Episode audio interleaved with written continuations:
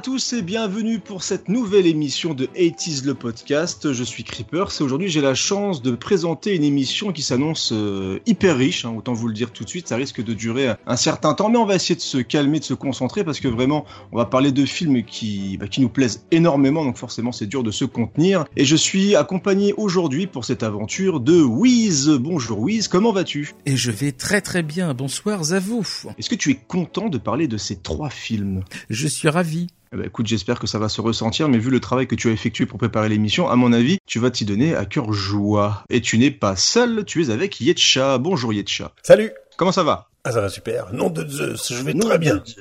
T'es chaud chaud chaud pour euh, parler des aventures de Marty et de Doc Brown. Évidemment, j'adore cette trilogie. Je le dis d'emblée. Voilà, ça y est, c'est dit. Tu le dis d'emblime. Je le dis.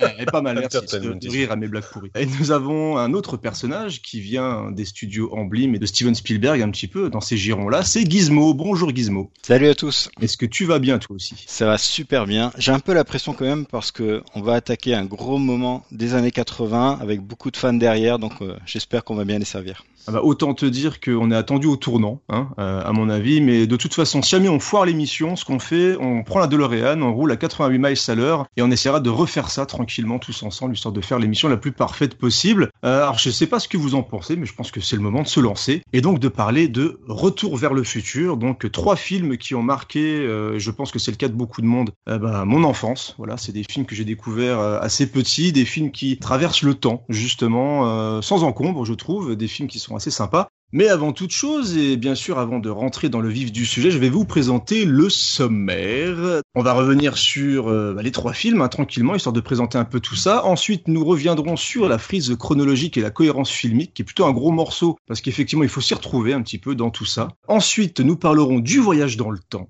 Avant de passer aux anecdotes et bien sûr à l'OST comme d'habitude et ensuite nous allons conclure tous ensemble autour de cette trilogie incroyable. Et donc nous allons commencer mais avant ça pour se mettre dans l'ambiance on va s'écouter un passage de la bande-annonce du film. Steven Spielberg présente Retour vers le futur, un film de Robert Zemeckis. Marty mène une existence banale. Aucun McFly n'a jamais laissé la moindre trace dans toute l'histoire de Hill Valley. Vous savez, l'histoire, elle va changer. Et 1985 n'est vraiment pas son année. Mais Doc Brown va changer tout ça. Vous dites que vous avez fabriqué une machine à voyager dans le temps à partir d'une DeLorean Il fait faire à Marty un bond de 30 ans dans le passé. Ça marche C'est une soucoupe volante venue de l'espace Maintenant, il est bloqué dans le passé. Je dois rêver, c'est pas possible. Il fait la connaissance chocolat de son futur père. Mais c'est un voyeur Et il plaît beaucoup à sa mère. Il est absolument sensate Je pourrais dormir dans ma chambre Tout ce que tu fais peut avoir de graves répercussions sur le futur. Il faut qu'il rende ses parents amoureux l'un de l'autre. Bon sang, Doc Je suis même pas né Et il n'y a que Doc Brown qui puisse l'aider à retourner vers le futur.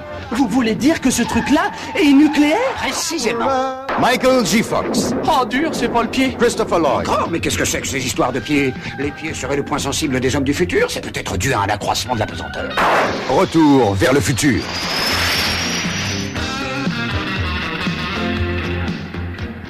Allez, on y va, tout le monde en voiture, on fonce, euh, on va faire un petit bond dans le passé, et pour cela, je vais passer la parole à Gizmo, qui a la lourde tâche de commencer cette émission pour présenter le réalisateur, celui qui a mis en place cette aventure incroyable, Robert Zemeckis. À toi, Gizmo. Alors Robert Zemeckis, déjà, est-ce qu'il faut le présenter? Je pense que tous les fanboys des années 80 connaissent ce nom-là. Il résonne pour nous comme euh, Steven Spielberg avec sa société de production Emblem. On pense tout de suite à Joe Dante ou Richard Donner qui font vraiment partie de la fan culture des années 80.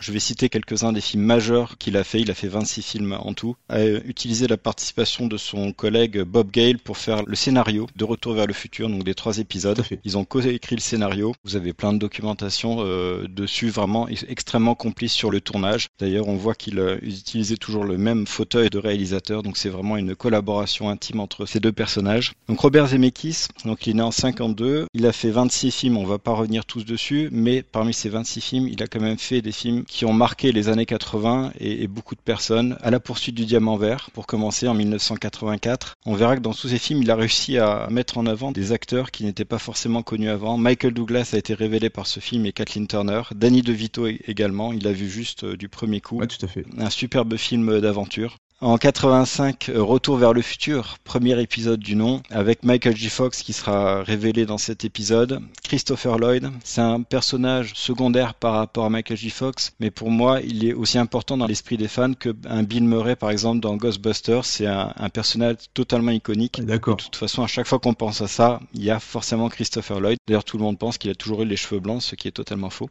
Oui, c'est fou, ça, ça fait partie vraiment de l'aspect bizarre de ce personnage, c'est qu'on a du mal à l'imaginer sur sa coiffure de dingue, en fait. C'est incroyable.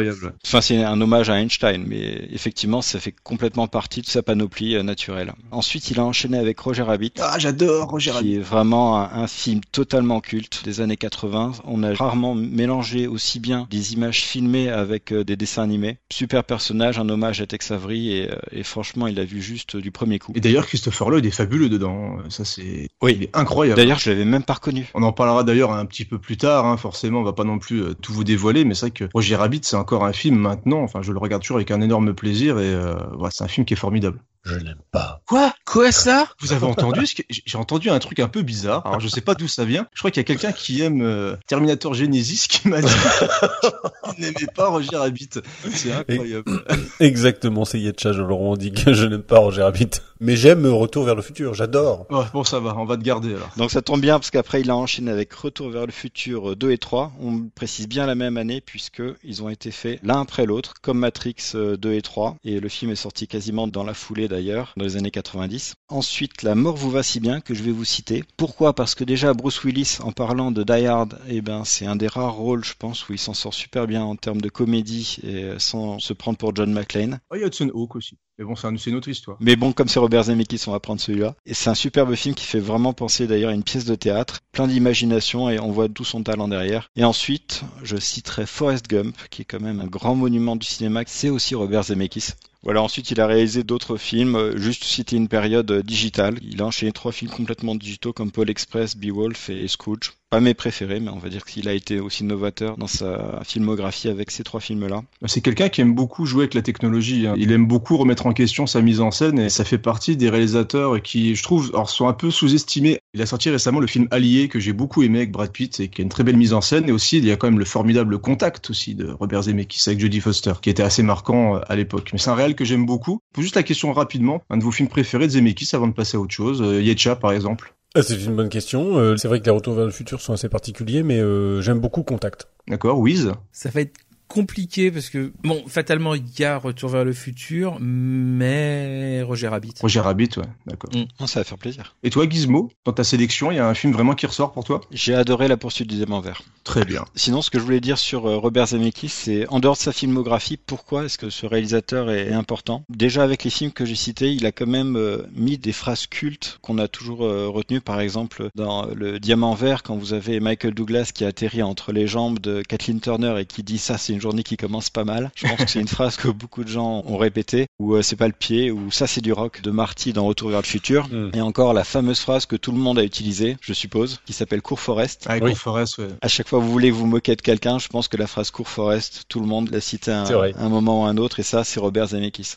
Et sinon, ce qu'on pourrait dire sur euh, sa filmographie, c'est vraiment un, un, réalisateur qui est profondément américain et qui parle énormément à la culture américaine et ce que les Américains adorent voir au cinéma. Le Diamant Vert, ça raconte quand même l'histoire de Jack Colton, qui est un type qui a pas grand-chose et qui poursuit son rêve en allant euh, choper des oiseaux en plein milieu de la jungle colombienne. C'est vraiment le rêve américain du self-made man. Dans Retour vers le futur, il explore toutes les époques des États-Unis qui sont chères pour les Américains et tout ce qu'il a fait, à part certaines époques, on verra dans Retour vers le futur, extrêmement optimiste. Toujours quelque chose qui vous brosse dans le sens du poil et qui met de bonne humeur quand vous regardez le film. Ouais, c'est un peu une vision fantasmée de ce qu'étaient les États-Unis à ces époques-là, quoi. Exactement. Et il finit ensuite avec Forrest Gump, c'est vraiment le summum de ce qu'il peut faire encore pour la culture américaine, puisqu'il arrive à mixer absolument tout ce qui plaît ou tout ce qui a marqué les Américains. Vous avez Kennedy qui est présent dans le film, toutes les grandes étapes publicitaires de mode, de disques, de logos avec le smiley pendant le film. Vous avez la guerre du Vietnam qui est présente dans ce film, vous avez un passage sur le sida, vous avez vraiment tout ce qui fait chaud au cœur aux Américains et qui touche leur patrimoine. Et je pense que c'est vraiment la signature de Robert Zemeckis.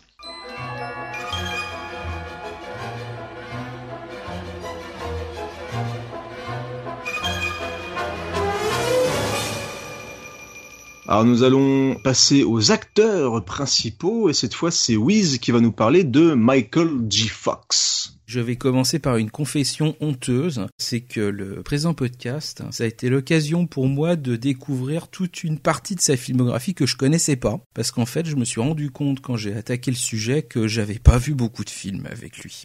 Alors en termes de bio euh, classique, Michael G. Fox est un acteur canadien qui est né le 9 juin 1961 à Edmonton en Alberta, qui va commencer globalement à 15 ans sa carrière d'acteur dans une sitcom canadienne qui s'appelle Leo and Me et directement ensuite euh, en film TV en 79 dans Letters from Frank. Il va commencer au cinéma dès 1980 dans un très drôle film de Disney Midnight Madness qui s'appelle Une nuit folle folle en français même si j'ai pas trouvé de version française du film. Il va vraiment devenir connu dans encore une autre sitcom, la série Family Ties, qui s'appelle en France Sacrée Famille ou Sacrée Génération en fonction du moment où ça a été diffusé, entre 82 et 89. Alors j'en profite pour poser une question, est-ce que certaines personnes ici, là, dans l'assistance, se souviennent de la série? Parce que j'ai appris que ça avait été diffusé en 87 sur la 5 et dès 92 au Club Dorothée, et en fait moi j'ai aucun souvenir de cette série, donc je sais pas si quelqu'un l'avait vu à l'époque. Non, moi j'ai jamais vu. J'en ai entendu parler beaucoup, mais j'ai jamais jamais vu euh, une Moi non série. plus. Bon, c'était au cas où parce que je n'ai pas. euh, Non, non, je l'ai vu, mais j'avoue que je m'en souviens pas particulièrement. Mais il faut savoir que c'était une série qui avait énormément de succès, puisque c'est à cause de cette série à très fort succès qu'ils ont eu du mal à le débaucher pour le film. C'est exact. Il tournait d'ailleurs encore des épisodes pendant le tournage de Retour vers le futur. Alors en parallèle de cette carrière à la télé, on le voit dans l'excellentissime Class of 1984 en 82, là aussi que j'ai découvert pour l'occasion, donc que je conseille chaudement. Dans Teen Wolf en 85, un petit peu moins recommandé, mais tout à fait potable, ça a légèrement vieilli. Mais je vous avoue que franchement, quand j'ai découvert le film, je m'attendais à tellement pire.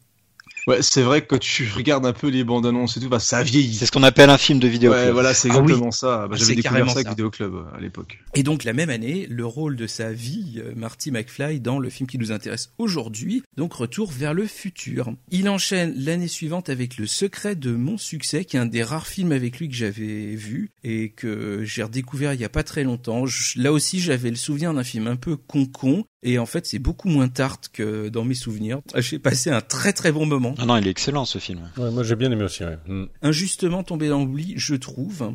Et ensuite, il va s'attaquer à des rôles un petit peu plus sérieux, comme Les Feux de la Nuit aussi, qui est assez intéressant, ou euh, Outrage, avant donc de repartir euh, dans sa DeLorean en 89 et 90 euh, dans Retour vers le futur 2-3. Très rapidement, la carrière va un petit peu se casser la binette, euh, parce que dès le tournage de ses films suivants, Doc Hollywood et La manière forte, il va avoir des premiers symptômes de ce qui va s'avérer être la maladie de Parkinson, qui va sérieusement mettre un frein à sa carrière. À partir de là, on le voit encore dans quelques films qui, au final, n'ont pas beaucoup de succès, et il fait des petits euh, happenings sur la fin de la décennie dans euh, Mars Attacks quand même, et Fantôme contre Fantôme. J'adore Ah, moi aussi. J'adore ce film. Ah oui, il est énorme. Alors le dernier vrai rôle qu'il a interprété, qui fait une minute euh, chrono, euh, c'est en 2002 dans l'unique film de Bob Gale pour le coup, Interstate 60, que j'ai vu aussi pour l'occasion et que je conseille à mort. Il est excellent. Ah, bah je le note, je le connais pas du tout. Ça a été l'occasion pour moi de découvrir que c'était le seul film réalisé par Bob Gale et qu'en fait il avait fait très très peu de scénarii et en fait que bah, globalement sa carrière elle se résume peu ou prou à Retour vers le futur et puis il y a ce film là. Donc franchement ça vaut euh, plus que le coup d'œil et on le voit encore brièvement, il fait un caméo dans le remake euh, minable de Annie en 2014 et c'est fini avec la carrière ciné de Michael J. Fox. Quelques petits euh, travaux de doublage dans des dessins animés en particulier Atlantide et Stuart Little et on le voit dans une série en 2013-2014 The Michael J. Fox Show où il joue le rôle d'un ancien animateur télé atteint de la maladie de Parkinson. C'est pareil, j'ai eu du mal à récupérer les épisodes donc je les ai pas encore vus, je sais pas ce que ça vaut, mais la série a été arrêtée avant la fin. Que dire pour euh, conclure? Moi je trouve que c'est vraiment une figure euh, emblématique des années 80. On a tendance à le voir que dans Retour vers le futur et je trouve que c'est un peu vite fait parce qu'il y a plein de films qui sont vachement intéressants et qui méritent largement le coup d'œil et voilà, ça vaut le coup d'aller au-delà de ce film-là et de voir un petit peu ce qu'il y a à droite à gauche parce qu'il a des bons films. Voilà. Et moi j'aime beaucoup.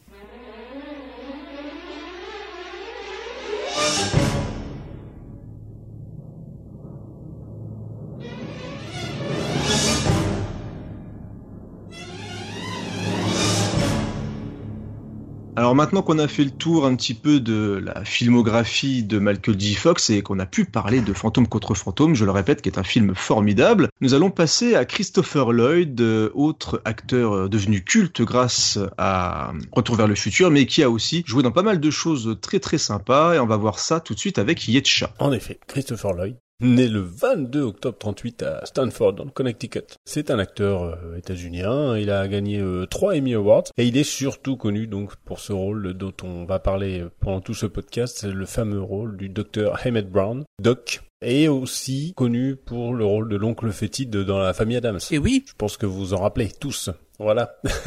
C'est un acteur qui a commencé à jouer euh, dès l'âge de 14 ans en fait. Il a fait du théâtre beaucoup. Il a ensuite pris des cours sur New York et il est apparu dans plusieurs productions sur euh, Broadway. Après, il est assez euh, vite arrivé sur le cinéma et son premier grand rôle alors, je ne sais pas si vous avez vu ce film, mais je pense que oui, en tant que grand cinéphile que vous êtes. Vol au-dessus d'un nid de coucou. Voilà, exactement, vol au-dessus d'un nid de coucou. Et donc, il joue un patient interné dans l'hôpital psychiatrique mais c'est quand même son personnage du Doc dans la trilogie de Retour vers le futur qu'il a véritablement révélé au grand public.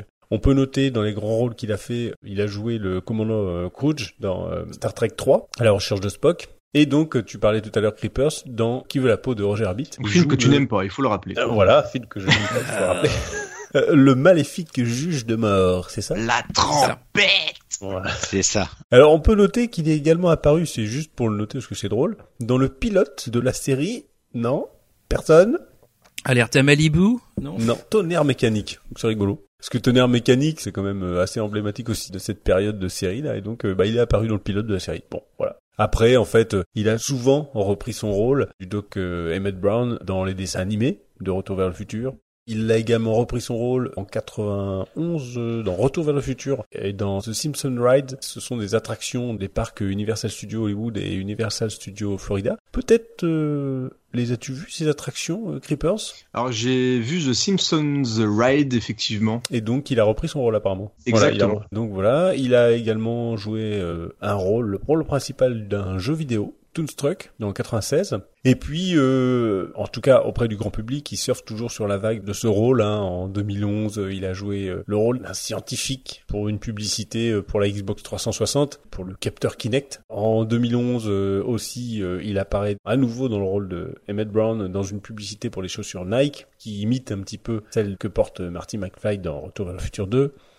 Euh, il reprend encore son rôle dans le film euh, Albert à l'Ouest de Seth MacFarlane pour un caméo. C'est un côté tourné des idoles un petit peu. Hein. Bah c'est vrai parce qu'en fait on en revient toujours quoi. Après, euh, la dernière apparition qu'il a fait, bah, c'était euh, justement euh, au moment du 30e anniversaire de l'arrivée de Marty à Hill Valley, donc le 21 octobre 2015, dans un Jimmy Kimmel Live avec Michael J. Fox à bord de la DeLorean, etc. Ils ont fait un petit sketch de quelques minutes. Donc voilà, il a quand même souvent, souvent, auprès du grand public particulièrement, été représenté vraiment sous les traits du doc. Je te coupe juste deux secondes. Oui. Juste pour avoir un avis général, mais c'est vrai que quand on voit les rôles, enfin, parce qu'il a quand même fait, même si on retient principalement donc le Doc Brown, forcément, mais c'est vrai que quand tu regardes le rôle qu'il a dans Roger Rabbit, quand le rôle qu'il a dans La Famille Adams, c'est quand même des vrais rôles de composition, c'est vraiment des personnages différents, souvent même un petit peu maquillés, parce que là où tu vois vraiment le travail d'acteur, ce qu'il est souvent avec vraiment son vrai visage, qui fait qu'on le reconnaît à peine. D'ailleurs, euh, c'est ce qui fait, le, je trouve, le talent de ce bonhomme, mais il a été très peu utilisé après ces films-là, ce qui est un peu dommage. D'ailleurs, je vous conseille un film que je crois que tu l'as pas cité, c'est Une journée de fou. Ah, je connais pas. Non, je l'ai pas cité. Une journée de fou, c'est une superbe comédie, je trouve, avec euh, Michael Keaton, Peter Boyle. Ah, Peter Boyle, j'adore. C'est vraiment pas mal. Ça a été fait en 89. Je suis peut-être pas totalement impartial pour voir ce film-là parce que c'était sur une cassette avec deux films qui s'enchaînaient. Le premier, c'était un méga film d'horreur que j'étais terrifié quand je l'ai vu. C'était La Sentinelle des Maudits. Du coup, ça te rassurait. Ça t'a rassuré, ouais, c'est ça.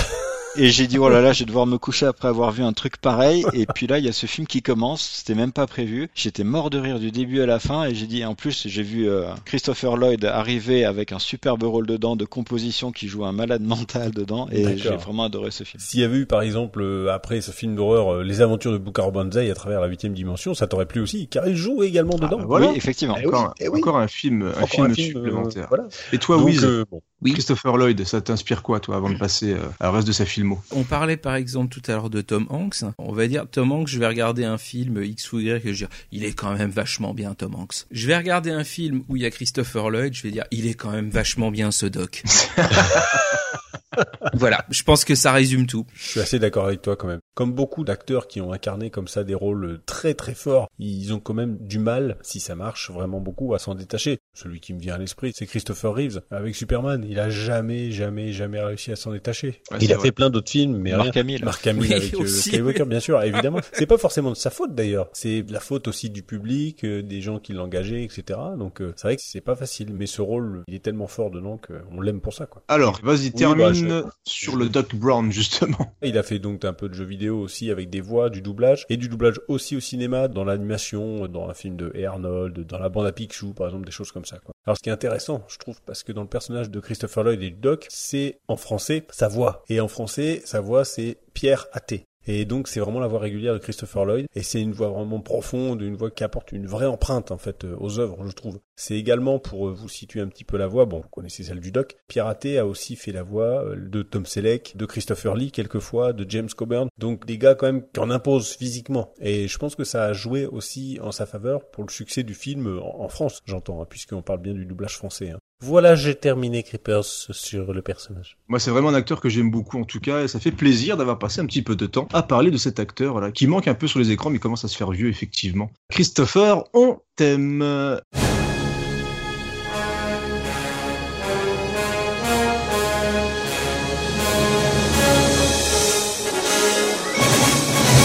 Alors, euh, bah, écoutez, on a fait un petit peu le tour, hein, histoire d'introduire un petit peu le podcast. Et je pense qu'il est temps de retrousser les manches et de commencer à parler des films. Et donc de la saga Retour vers le futur, Retour vers le futur 1, 2 et 3. Et donc pour se mettre un petit peu dans le contexte, là comme ça, donc nous sommes le 25 octobre 1985 à Hill et Marty, Jones 100% 80s part à la rencontre de son ami Doc Brown pour tester sa nouvelle invention, voilà la DeLorean, et donc ils vont un petit peu apprendre à leurs dépens bah, que voyager comme ça d'une époque à l'autre, et bah ça devait pas se prendre à la légère, et donc euh, on va vous parler comme ça tranquillement, et bah des films, on va faire une petite description déjà assez courte des trois premiers films, et je vais redonner directement la parole à Yetcha qui va nous parler un petit peu bah, de Retour vers le futur. Exactement. Alors, Retour vers le futur 1. Je suis, je suis, écoutez bien, un film de Zemeckis de 1985 avec un héros adolescent nommé Marty McFly incarné par Michael J. Fox. Entre un père velléitaire et une mère mythomane et alcoolique, l'adolescent est en porte-à-faux avec ses parents. Marty trouve une sorte de père de substitution à la personne du Doc Brown, joué par Christopher Lloyd. Il n'en reste pas moins très lié à ses parents et devra même les faire se rencontrer dans le passé de façon à exister. Et c'est même Marty, l'ado, qui éduque ses parents pour les rendre plus raisonnables et plus responsables. Nom de Zeus, mais c'est un monde à l'envers. Un film culte aux situations détonnantes et jubilatoires dans un continuum spatio-temporel perturbé par une voiture désormais mythique, la charismatique DeLorean DMC-12.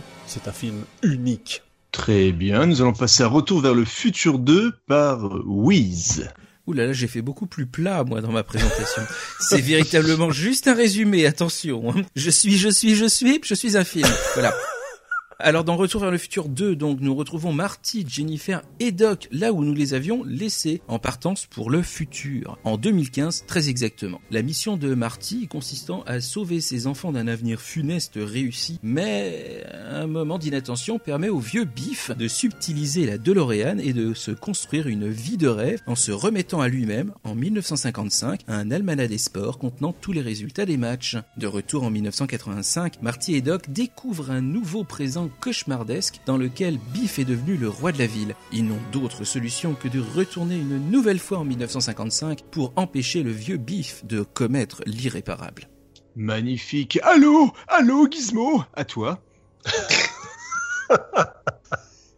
Ouais, alors Retour vers le futur 3, il est exactement comme le 2, donc il commence pile au moment où le 2 s'arrête. Marty vient de retourner en 1985, donc on revoit la fin du numéro 1, et à ce moment-là, Doc Brown, qui dans sa voiture volante se fait happer par un éclair et disparaît dans le ciel, projeté dans le temps, on va l'apprendre. À ce moment-là, quelqu'un lui remet à Marty une lettre venant de Doc, écrite en 1885, qui dit que tout va bien, Doc est très heureux, il vit au pays des Far West, la DeLorean est complètement foutue, il n'y a pas moyen de revenir dans le futur, mais par contre il donne des instructions à Marty pour retourner à son époque. Marty rejoint le Doc de 1955 et par contre il découvre que Doc qui était projeté dans le western, est mort peu de temps après avoir écrit la lettre. Donc les deux se mettent au travail pour envoyer Marty en 1885 pour sauver son ami professeur. Ah mais rien que les pitchs des trois films, moi ça me donne qu'une envie, c'est de les revoir là. Je sais pas vous, mais... Ah mais clairement, de toute façon, Retour vers le futur, ça fait partie génial. de ces films que t'as envie de revoir au moins une fois par an. Ah ouais. Il y a Commando et Retour vers le futur. Enfin bon, c'est comme ça. Je plus sois, je plus sois. Ah, magnifique.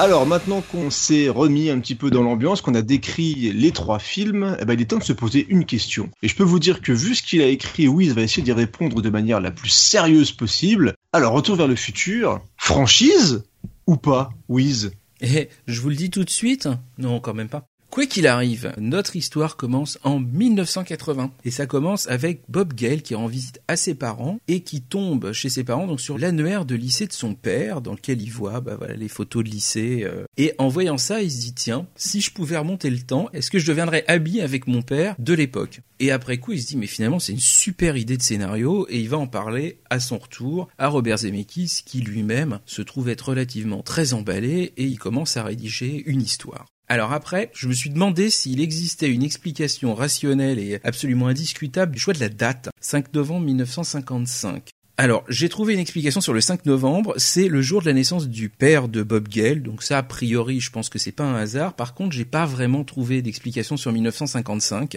si ce n'est que c'est l'année de la mort d'Einstein, donc ça peut avoir joué un petit peu. Je t'interromps juste un instant, oui, c'est parce que justement cette date-là, en effet, c'est la naissance du père de Bob Gale, mais c'est également la date qui est évoquée dans le film C'était demain de 1979. Alors euh, peut-être que c'était euh, des fans et que justement ils ont réutilisé cette date également. Ah ouais, c'est obscur quand même comme... euh, Attends, j'en ai une encore plus obscure. J'ai trouvé sur un forum une euh, théorie que je trouve toute mignonne. Donc pour le coup, je la garde dans l'explication parce que voilà, elle vaut ce qu'elle vaut. En fait, la personne qui avait rédigé ce petit billet se demandait s'il n'y avait pas un au physicien Ron Mallett, qui pour l'anecdote, anecdote dans l'anecdote, est né exactement 30 ans avant moi, le 3 mars 1945, et qui a consacré sa vie à la construction d'une machine à voyager dans le temps sur laquelle il travaille toujours pour le coup, motivé qu'il était pour donc retourner dans le passé afin de sauver la vie de son père qui était mort d'une crise cardiaque en 1955. Je l'aime bien aussi l'anecdote, donc je valide et pour moi elle est officielle. C'est plutôt mignon, euh, voilà.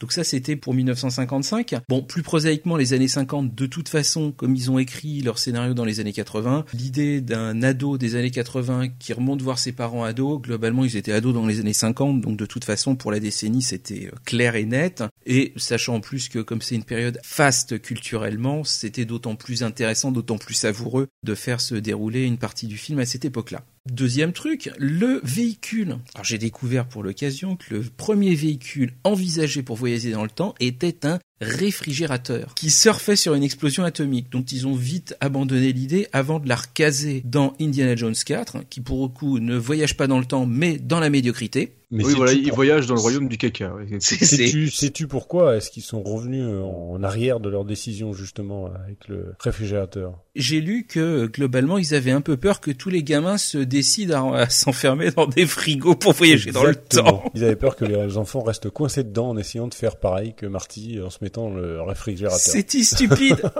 Cela dit, dans Day of the Tentacle, je crois que c'est un réfrigérateur. C'est des toilettes. Ah oui, non, c'est les toilettes, c'est vrai. Mais ça a été réutilisé, je crois, aussi en- dans un jeu, mais j'ai oublié lequel. Peut-être euh, les politeurs pourraient nous le dire, mais ça me dit quelque chose également dans un jeu.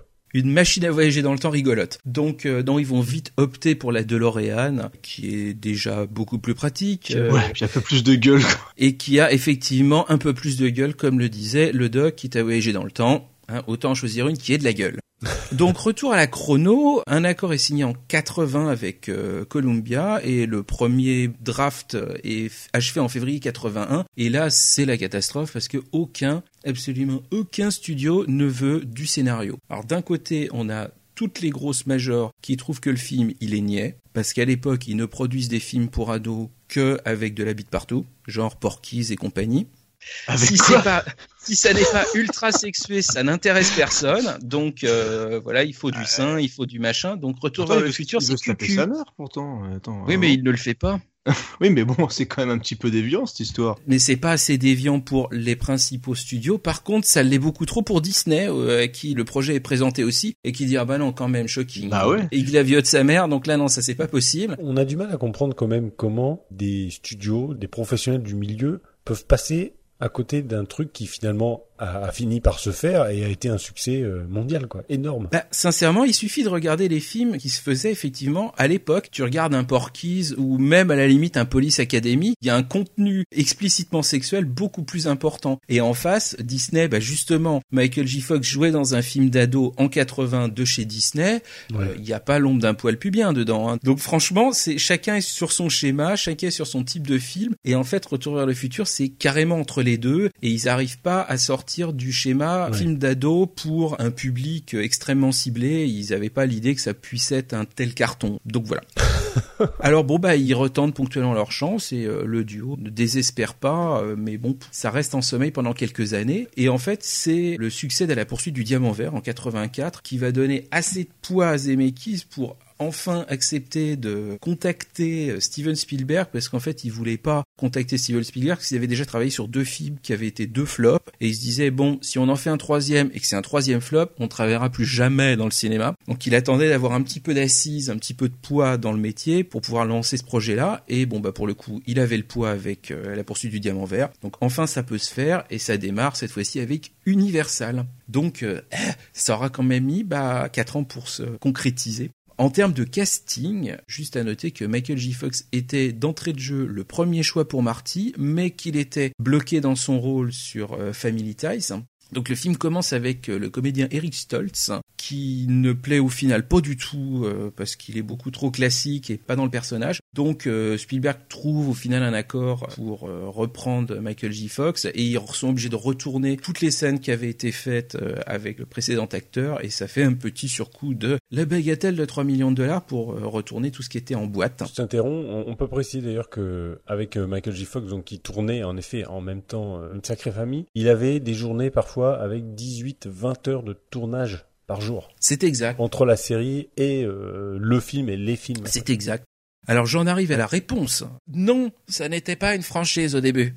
Ils n'avaient absolument pas prévu de faire une suite. D'ailleurs, la mention euh, To be continued à la fin du film, pour ceux qui l'ont repéré, n'apparaît que dans la sortie VHS. Ah, j'avais pas remarqué ça. Et disparaît de la sortie DVD en 2002. Donc en fait, ils ne l'ont intégré au film qu'à partir du moment où ils avaient acté qu'il y aurait une suite. Et donc le cliffhanger à la fin du 1, ils l'ont tourné juste pour l'effet comique. Et voilà, et ça les a beaucoup embêtés justement. Et Qui faisait la remarque que s'ils avaient prévu d'entrée de jeu de faire une suite, ils auraient jamais fini le film comme ça parce que bah, fatalement de terminer le film comme ça, ça obligeait le deuxième à commencer de cette manière-là aussi. Et en fait, ça les a relativement contraints dans l'écriture du scénario et ça les a contraints à retourner certaines scènes très rapidement deux trois petits trucs sur euh, bah, la genèse du 2 et du 3 une fois l'idée d'un deuxième film euh, enfin acceptée, Bob Gale travaille sur un premier script euh, qui se serait déroulé en 1967, ça aurait été rigolo, Flower Power et tout machin, qui finalement a été rechangé par Robert Zemeckis qui voulait focaliser davantage sur le concept de paradoxe temporel, d'où le nom d'origine du projet, le film devait s'appeler Paradox. Paradox. C'était un seul film qui regroupait le scénario du 2 et du 3, qui a finalement été coupé en deux. Donc voilà, après bah globalement le cast est reconduit dans les deux films, à l'exception donc de Chris Crispin Glover qui jouait George McFly, qui est remplacé euh, bah, par un acteur vraiment au minimum de chez minimum et un acteur qui porte un masque, ce qui vaudra un procès fait à la production par l'acteur qui trouve qu'il y a eu une utilisation abusive de son image, sachant qu'il y a en plus des rushs du 1 qui ont été utilisés de temps en temps quand il manquait des trucs dans le 2.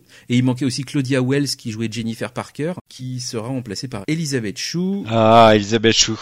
Et ce qui obligera à retourner toute la fin du 1 pour faire le début du 2. Donc c'est aussi pour ça que il faisait un peu la tronche d'avoir écrit une fin qui conditionnait autant la suite des histoires. Juste un dernier mot sur la vision du futur dans Retour vers le futur 2 est due à ce que j'ai lu aussi à une volonté de se démarquer de la vision traditionnelle d'un futur noir et apocalyptique à la Blade Runner, merci Yetcha, et pour justement faire au contraire quelque chose de vachement plus positif visuellement. Après, quand on rentre dans le détail, c'est autre chose, mais visuellement, effectivement, c'est quelque chose d'assez positif. Et pour clore, l'idée du Far West viendrait de Michael J. Fox, à qui on aurait demandé globalement, bah tiens, si on fait un 3, t'aimerais bien faire quelle époque? Ah oui, carrément. Voilà, et enfin, bah ouais, Far West, ça me plaît bien. Eh ben, on va faire Far West. Mais alors, tu parles de Blade Runner.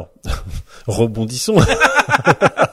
oui. Tu dis donc hein, dans un futur moins noir, etc. On peut préciser que les voitures euh, futuristes, euh, on va dire, euh, de Blade Runner, dans la Spinner, je sais pas si vous vous souvenez, donc en 82, il y a également dans Starfighter la voiture Star de Starfighter en 84 et le taxi donc de Retour vers le futur. Ces trois voitures, donc 82, 84, 85, sont faits à partir d'une DS de 1972. Donc il y a quand même un lien entre Blade Runner et Starfighter et Retour vers le futur. Tu vois, même en parlant d'un film que tu aimes pas, tu arrives à être intéressant. Et ça c'est chouette. c'est plutôt un tour de force et on t'en remercie. Merci beaucoup, Creepers.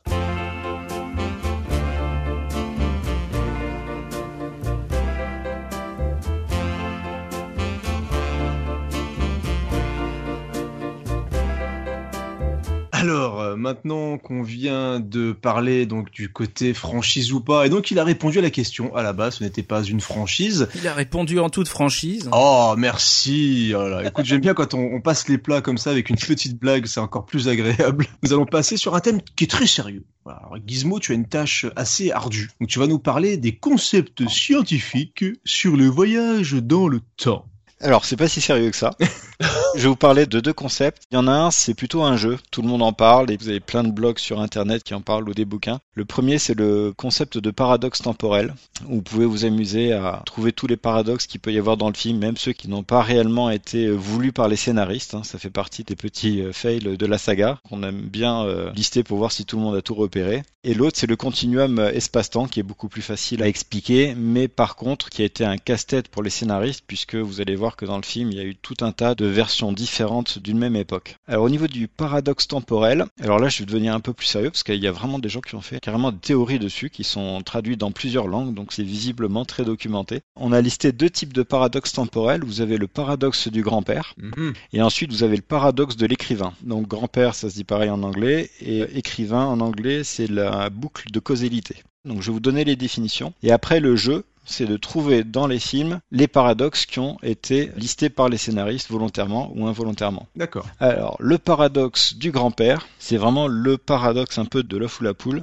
Il est très simple, il est défini par un concept. Vous êtes dans le présent, vous allez voyager dans le passé, et là, vous tuez votre grand-père. Avant qu'il ait eu des enfants, du coup, c'est ça. hein? C'est ça. Hmm. Avant qu'il ait eu des enfants, donc vous le tuez. Et bien dans ce cas-là, si vous tuez votre grand-père, vous-même, vous ne pouvez pas exister, puisqu'il n'y a plus votre père et vous-même, votre naissance n'existe pas. Du coup, comme vous n'existez pas, vous avez eu aucune chance de pouvoir tuer votre grand-père. Oui. Ouais. C'est donc la définition officielle du paradoxe du grand-père. Je vais vous lister juste un exemple de Retour vers le futur. Après, il y en a d'autres. Ce paradoxe-là, c'est le thème principal de Retour vers le futur numéro 1. C'est vraiment l'enjeu essentiel de Marty puisque Marty va dans le passé et en voulant sauver la vie de son père qui allait se faire écraser par une voiture, il empêche son père et sa mère de se rencontrer et ça crée le paradoxe du grand-père. Comme sa mère ne va pas rencontrer son père, ils ne vont pas se marier, ils ne vont pas avoir d'enfants, Marty ne peut pas exister. Dans le film, on voit les photos du frère et de la sœur qui se mettent À disparaître. à disparaître euh, progressivement pendant tout le film. Normalement, si on respecte le concept scientifique du film, le paradoxe fait que du moment que le père et la mère ne peuvent pas se rencontrer, dans ce cas-là, en fait, c'est le continuum même qui explose puisque on se retrouve dans un paradoxe. Martine, dans ce cas-là, ne peut pas voyager dans le temps. Donc il disparaît, non, il devrait disparaître directement, c'est ça que tu veux dire. Oui, pour le bien de l'histoire, il y a tout ce suspense-là avec la photo qui disparaît. Il faut absolument que le père et la mère euh, tombent amoureux, mais normalement, si on voit le paradoxe, ça devrait euh, imploser directement. Le deuxième paradoxe, alors là par contre il y en a une tartouille, donc je vous en ai juste cité deux. Alors le paradoxe de l'écrivain est défini par cet exemple. Vous avez un écrivain qui aujourd'hui écrit un livre à succès, qui va le rendre riche, et il voyage dans le passé et donne à sa version de lui-même dans le passé le livre qui va le rendre célèbre. Sans doute plus tôt pour que la célébrité vienne un peu plus tôt. Eh bien, dans ce cas-là, le problème qui se pose, c'est que le bouquin qui va être reçu dans le passé n'aura jamais été écrit, il aura juste été recopié du futur. Ah. Donc en allant donner le bouquin dans le passé, il tue l'origine du bouquin. C'est pour ça qu'on appelle ça une boucle de causalité, c'est que l'écriture disparaît, le bouquin arrive de nulle part. D'accord. Alors je propose qu'on fasse une pause musicale pour réfléchir.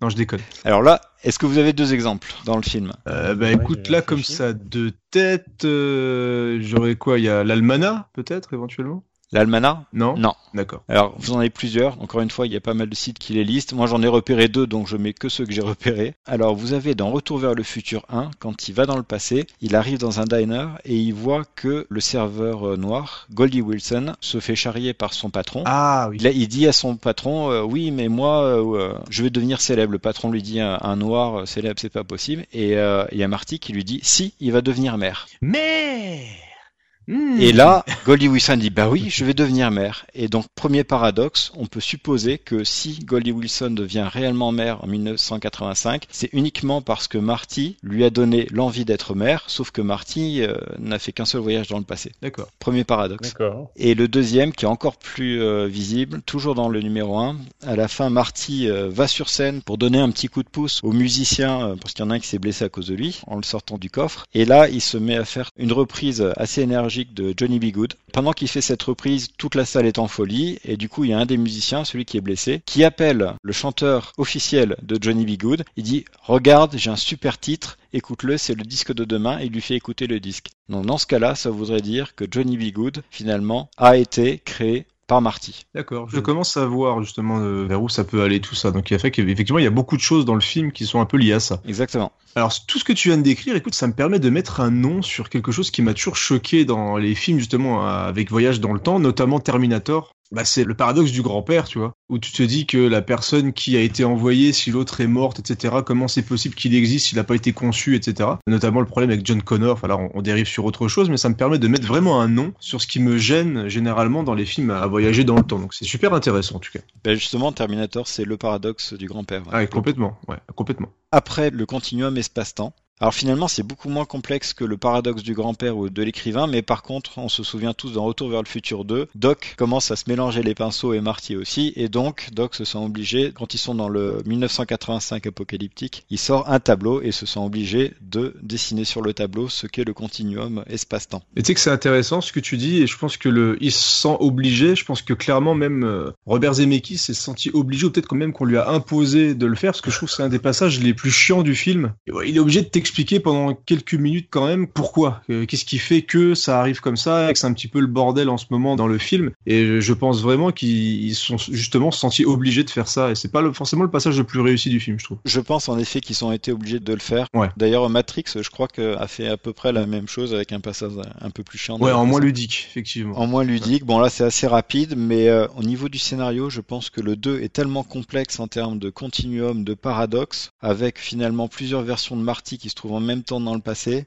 Je pense que c'était quand même assez utile. Moi, il- je trouve qu'ils l'ont quand même bien fait. C'était assez sympa. En plus, comme Doc, il a une tête de professeur d'Einstein. Ça allait plutôt bien, le fait de le voir avec une craie au tableau. Donc pourquoi pas. Oui, non, complètement. Et du coup, bon, le continuum, qu'est-ce que ça veut dire? Ça veut dire qu'il y a, quand on va dans le passé, et c'est un peu l'effet papillon, on provoque une vaguelette dans le passé, aussi minime qu'elle soit, mais du coup, elle crée une réalité alternative à partir du moment où cette petite vaguelette euh, est intervenue et c'est ça qui fait toute l'histoire de Retour vers le futur, toute la base des scénarios et ce qui oblige du coup les scénaristes à, et les acteurs à jouer plusieurs rôles, plusieurs versions d'eux-mêmes dans plusieurs réalités. Par exemple en 1885 il n'y a qu'une seule version qui existe avec Doc et Marty qui sont présents dedans. Euh, 1955 vous avez une fois avec présence de Doc et Marty euh, dedans même s'ils se retrouvent dans la même euh, époque. 1985 par contre vous avez trois versions qui existent. Vous avez la première du film où euh, finalement Marty a une famille qui est quand même pas terrible, sa mère est alcoolique, euh, son père est un loser intégral et il part de cette version là. Il arrive à la fin du numéro 1 avec un futur nettement mieux où ses parents sont tout à fait normaux, il a même hérité d'un superbe 4x4 que papa lui a offert. Et ensuite vous avez dans le 2 le 85 qu'on appelle post-apocalyptique qui est vraiment une version euh, endommagée par Biff Tannen qui est rentré dans le passé. Et 2015, vous avez deux versions de 2015. Une qui est montrée dans le film, donc la version un peu idéaliste qui a été montrée dans laquelle se déroule la première partie du film. Et par contre, vous avez une deuxième version qui est clairement créée par le film mais qu'on ne verra pas. C'est à la fin du numéro 3, quand Marty arrête de répondre aux provocations de tout le monde et euh, finalement ne pas ce fameux accident de voiture. il va changer la boucle temporelle et du coup, il ne va plus être un loser dans le futur. On le suppose, ça va être écrit, mais on ne le verra jamais. Peut-être un jour, Retour vers le futur 4. T'as aussi le 2015 qui suit le 85 post-apocalyptique qu'on voit pas. Exact. Oui. Ouais, c'est vrai. Ah, c'est vrai. Mais Un je pense que ça vaut le coup de s'arrêter juste deux secondes pour dire à quel point le 2, c'est quand même une- d'une densité. Et j'aurais bien voulu limite juste être là pour voir les sessions d'écriture parce que c'est Ouais. alors même s'il y a effectivement des petites anicroches et ça à la limite moi je, je sais que je suis pas du genre à essayer de trouver la petite bête et je suis plus dans le plaisir de regarder un film mais euh, c'était quand même une sacrée prise de risque. Et justement ce qu'on disait tout à l'heure et j'ai pas rebondi tout de suite dessus mais c'est vrai que quand ils ont terminé le Retour vers le futur 1 où ils ont fait une fin où ils se sont dit on fera pas de suite et qu'ils se sont imposés le fait de respecter cette fin là et de partir sur quelque chose de très compliqué c'est une prise de risque je trouve assez incroyable. Et le film est hyper compliqué hyper complexe et ils jouent vraiment avec euh, tous les codes qu'ils ont installés dans le premier épisode et ils rajoutent énormément de strates au niveau de l'histoire et je trouve que c'est quand même relativement impressionnant et c'est même je trouve encore assez inédit euh, dans l'histoire du cinéma. Qu'est-ce que t'en penses Yetcha?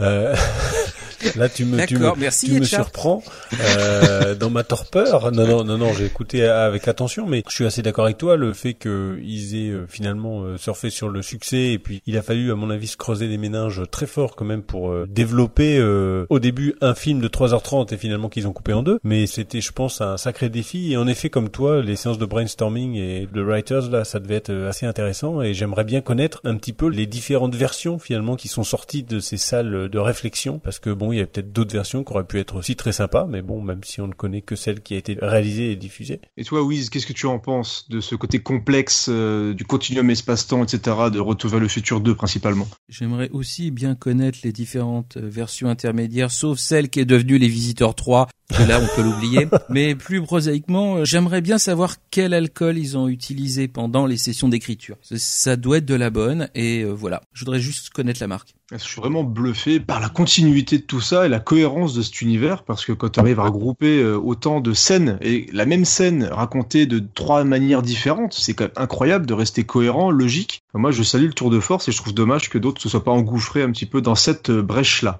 Par contre, on, on peut juste citer deux anomalies parmi beaucoup, parce que, comme on a dit, il y a plein de schémas même qui existent qui vous montrent tous les effets du continuum. Je suppose qu'ils ont beaucoup réfléchi, ils ont eu pas mal de, de séances de brainstorming, mais bon, comme ils sont pas infaillibles, Ah bah, il y a eu deux erreurs assez monumentales qui ont été faites. Il y en a une, c'est dans Retour vers le futur 2, quand Biff Tannen va dans le passé pour remettre l'almanach à lui-même dans le passé pour qu'il devienne riche, et en remerciement, il lui tire une balle dans le ventre. On le voit revenir dans le futur en 2015 en déposant la DeLorean. Et le futur n'a pas bougé. Le futur n'a pas bougé. Et normalement, il aurait dû revenir dans le futur, mais dans un futur du multivers, dans une autre réalité. On pourrait éventuellement se dire qu'ils sont partis du même principe que dans le 1, où le fait de sauver la vie de George fait que normalement il devrait disparaître instantanément, mais on lui laisse 15 minutes de bobine, le temps de disparaître progressivement de l'image. Peut-être qu'ils avaient dans la tête de jouer sur la même ficelle aussi dans Retour vers le futur 2. S'il y avait eu 15 minutes de plus, là d'un seul coup on serait passé chez Donald Trump. Voilà, c'était la défense. Et le deuxième euh, bug que je vois, alors c'est ma fille de 13 ans qui l'a vu. Ah. On les a tous enchaînés le week-end dernier. Et puis elle regarde le film et au bout de 20 minutes, elle me dit Mais il tient pas debout ton film. Oh, ça fait mal J'ai dit pourquoi? Et il dit ben, regarde, il est projeté en 1885. Ils ont endommagé sa voiture, ils essaient de la réparer. Mais je te signale qu'en 1885, il y a la première DeLorean qui est là, il suffit d'échanger les pièces. Du coup, j'ai dit attends, c'est pas possible, donc j'ai recherché sur internet, effectivement. Donc normalement, le scénario du 3 ne peut pas tenir la route puisqu'il y a deux DeLorean à cette époque. Ah. Ah, elle est dit donc, euh, mais elle est maline, euh, ta Bravo. fille. Oui, bon, elle m'a ruiné mon film, mais c'est pas grave. Il y en a un autre qui est rigolo aussi, hein. À la fin du 1 et donc au début du 2, ils partent en 2015. Et pour le coup, entre les deux, il s'est passé quoi? Parce que Marty, en 85, il fait un bond jusqu'en 2015. Et le Marty qui a vécu de 85 à 2015, il est où? Il est nulle part? Ah, là, vous rentrez dans des trucs. Enfin, moi, je, moi, je m'embête même pas. Là, Ouais. vous êtes juste en train de vouloir détruire mon enfance, les mecs. Alors, alors, tu vois, il a fait de Gizmo. Vous allez nous laisser tranquille. Laissez-moi rajouter un petit truc Oh alors non. du coup. Moi aussi j'ai le droit de T'as ajouté ma petite incohérence. Jack, Mais t'aimes bon. pas Roger Rabbit et Blade Runner, tu vas quand même pas gâcher Retour vers le futur. hein. Alors, tu vas beaucoup trop Non, mais c'est juste un petit détail, mais au début de Retour vers le futur 3, il y a un petit travelling euh, vraiment au tout début qui permet de redonner un peu des repères et des indices. Et dans ces repères et indices qu'on voit dans le travelling, il y a l'overboard de Marty. Et pourtant, cet overboard, il l'avait laissé près du panneau du lotissement dans le deuxième volet. Alors que là, on est euh, à un autre endroit. Donc euh, l'overboard est à deux endroits il différents. vole donc ça va pas- l'overboard, il peut se déplacer tout ouais, seul. mais pas tout seul. hein. Il y avait peut-être euh, une voilà. application, euh, du coup, euh, il y a maintenant il y a les smartphones dans le futur, Yetcha, il peut faire venir son... euh, ah, Laisse-nous tranquille. Il y a celui-là qui est fandard. En 1955, le doc de 1955 apprend que plus tard dans sa vie, il va aller en 1885 et qu'il va mourir une semaine après. Comment ça se fait qu'arrivé en 1885, il se souvienne pas qu'en 1955, il a appris qu'il devait mourir une semaine Il se après? méfie pas. Bon, finalement, on aurait ouais. dû virer les scénaristes. Finalement, ils ont beaucoup trop bu pendant qu'ils écrivaient le scénario.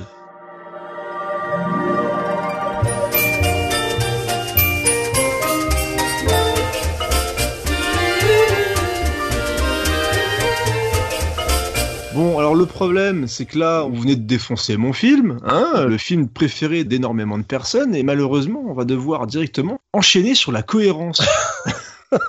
Alors ça aussi, c'est un petit peu un paradoxe temporel, je trouve, d'avoir mis la cohérence juste après. Bah, je vais de nouveau laisser la parole à Yetcha. Eh ben oui, la cohérence, parce que bon, là, euh, on pinaille, on pinaille, mais il y a des choses qui sont des détails, d'autres un petit peu moins. Mais il faut reconnaître quand même que une des forces vraiment euh, de cette trilogie, c'est la cohérence, quoi. Euh, La cohérence globale euh, des trois films, tout simplement. Donc euh, là, c'est vraiment, on attaque une partie importante de la saga. C'est même ce qui fait le ciment même de cette trilogie, le lien entre les trois films, à savoir donc euh, la cohérence spatio-temporelle qui représente quatre époques pour trois films. C'est vraiment quelque chose de très très fort et très marqué. Et je vais laisser euh, la parole à mes collaborateurs euh, d'en parler euh, plus en détail. Alors comme tu le dis, donc on a quatre époques pour trois films.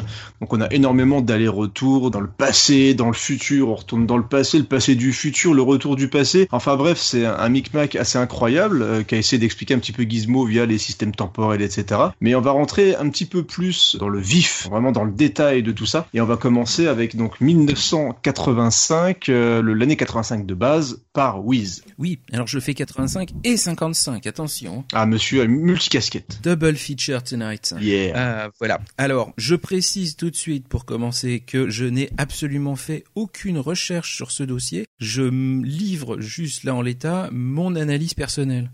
Alors, mon analyse est la suivante. C'est que, d'autant plus qu'ils ont conçu le film comme un one-shot, pour moi, 85 et 55, c'est vraiment conçu en miroir. Je m'explique. Globalement, quand on attaque les premières scènes sur 85, moi l'impression que j'ai, c'est que ils aiment pas 85. C'est que décidément ils ont un souci avec l'époque présente et ils ont un regard pour moi assez triste sur l'époque. Quand on regarde ce qui symbolise un petit peu les changements d'époque, à savoir la place de l'hôtel de ville, elle est cradingue, elle est décrépite. T'as plusieurs magasins qui sont fermés pour faillite. T'as un sex shop, un cinéma porno. Il y a des papiers partout, des détritus. Il y a un clodo. Enfin, franchement, on est dans une espèce de ville qui a été mais qui n'est plus, qui a perdu vraiment de sa superbe. En fait, on serait sur un côté, peut-être la seule époque au début du film montrée de manière réaliste. Peut-être ça que tu veux. D'une certaine manière, ouais, mais à la limite, on se demande presque s'ils ont pas un peu forcé le trait, parce qu'il y a quand même certains passages où la place, elle est encombrée avec des papiers partout. Est-ce qu'ils en ont pas rajouté un ou deux par rapport à, à la réalité des choses? Les couleurs sont tristes aussi. Il y a quelque chose d'assez gris dans le rendu de la place. Même le ciel, dans la toute première séquence qu'on voit dans le film, il est plombé de pollution. Il fait beau, mais c'est un bleu qui est très très gris. Donc bon, il y a un truc pas très joyeux. La vision de nuit qu'on a de la promenade des deux pins avec l'asphalte mouillé aussi, ça fait un peu tristouille, c'est un peu glauque. Euh, la banlieue, elle est cradingue. L'entrée du Lions Estate qui est toute taguée euh, de A jusqu'à Z. Pourquoi la maison de Marty, ils ont choisi globalement la seule qui est dominée par les deux pylônes de ligne à haute tension? On se dit mais c'est pas possible. Qu'est-ce que c'est que cette maison poucrave dans un quartier poucrave? Tu prends la famille, la famille aussi c'est un peu la famille de ratés. On l'a dit, le père qui est raté, la mère qui est bouffie d'alcool, les enfants qui ont pas l'air d'être ultra proches les uns des autres, le frère qui bosse chez Burger King et qui répète qu'il faut en faire le moins possible. On se dit quand même, 85, c'est un peu euh, télévision, fast-food, obésité et décrépitude. C'est un peu 2017 chez nous, quoi. Il y a un petit peu de ça. Et alors, tu regardes par opposition à ça, 1955, mais historiquement c'est le cas, c'est neuf. Tout est neuf. La place de l'hôtel de ville, elle est euh, toute pimpante, colorée, c'est très pastel, il y a du bleu, du rose, machin. Enfin, c'est joyeux, il y a vraiment une image qui est beaucoup plus positive et euh, là, pour le coup, relativement idéalisée de la place des années 50 on ressent beaucoup plus le temps, le ciel, on voit beaucoup plus le ciel dans la scène qui est très très bleu, qui met un petit peu tout en valeur. La partie qui se déroule de nuit est très esthétique aussi parce que les couleurs sont aussi euh, très très jolies, les éclairages un peu dans tous les sens. Ça, moi je trouve que visuellement ça donne un aspect très, euh, ouais, esthétiquement très joli, ce qu'on n'a pas dans les scènes de nuit en 85. On n'est vraiment pas du tout à la même époque. Même la musique, on arrive sur une musique qui est assez joyeuse, euh, comme ça, au moment où il arrive. Ouais, complètement.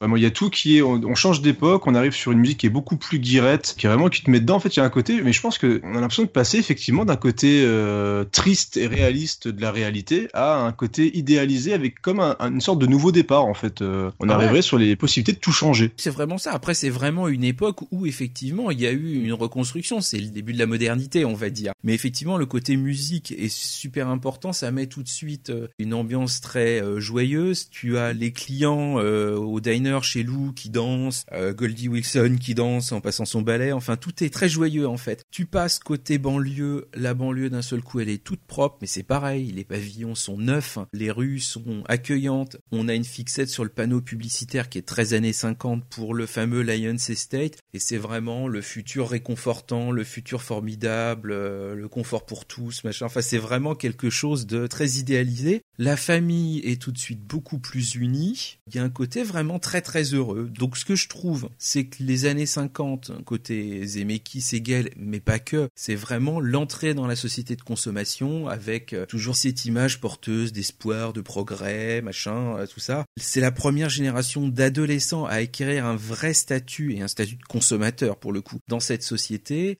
La banlieue, c'est quelque chose de neuf et c'est encore vécu positivement, alors qu'en 85, c'est déjà plus un facteur de déclassement qu'autre chose. Et alors, on dit pas sur 2015 parce que là, c'est carrément la zone. Donc, euh, je trouve qu'ils regardent d'un côté 55 comme vraiment un âge d'or, ce qui est un peu le cas d'une certaine manière, et en 85, ils se disent, mon Dieu, qu'est-ce qu'on a perdu, quoi. Voilà. Eh ben, écoute, moi, je trouve ça plutôt très, très intéressant. Vous en pensez quoi, Gizmo? Qu'est-ce que tu en penses cette analyse? C'est exactement euh, la même chose euh, avec le côté très nostalgique de Robert Zemeckis. Bon, j'ai pas vu le 1985 aussi noir que ce qui vient d'être euh, décrit. C'est juste la famille plutôt de Marty qui est quand même pas terrible. Mais c'est vrai que le côté nostalgique des années 55, on voit vraiment que Zemeckis a un faible pour l'époque et euh, il veut le faire ressentir au public.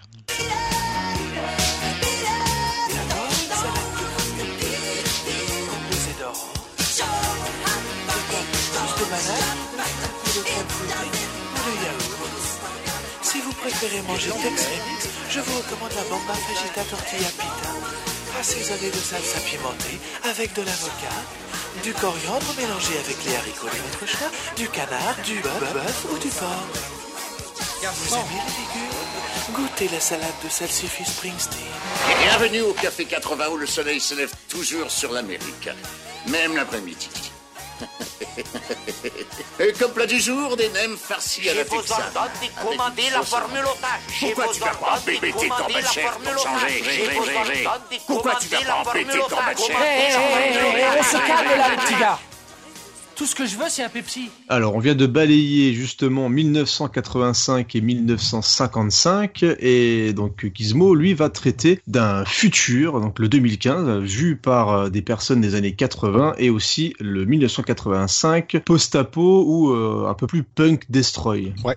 2015, donc en termes de cohérence, en dehors du bug dans le scénario avec euh, Bistanen qui revient blessé alors que normalement il aurait dû casser cette ligne temporelle, il n'y a pas grand chose à voir d'incohérent dans cette époque. Après, le jeu à faire avec cette époque, c'est de voir toutes les innovations que les réalisateurs voyaient en 2015, surtout que maintenant la date malheureusement est passée et de voir ce qu'on a réellement euh, connu. Donc ils ont eu des passages où ils ont tout à fait compris euh, ce qui allait se passer, qu'on va aller voir. Il y en a d'autres par contre, j'aurais bien voulu qu'ils le fassent, mais malheureusement euh, ils sont tapés à côté, donc forcément la voiture volante, hein, gros fantasme. Ah non, j'en ai vu moi.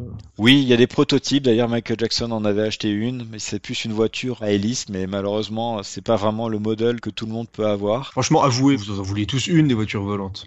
Oui, ah, non? Ah oui, définitif. C'est énorme les, les autoroutes dans le ciel, etc. Bon, en même temps, vu, moi depuis que j'ai vu Fantomas, je veux en avoir une. Par contre, je me demande s'il y a une collision de voitures dans le ciel, il va y avoir des dommages collatéraux.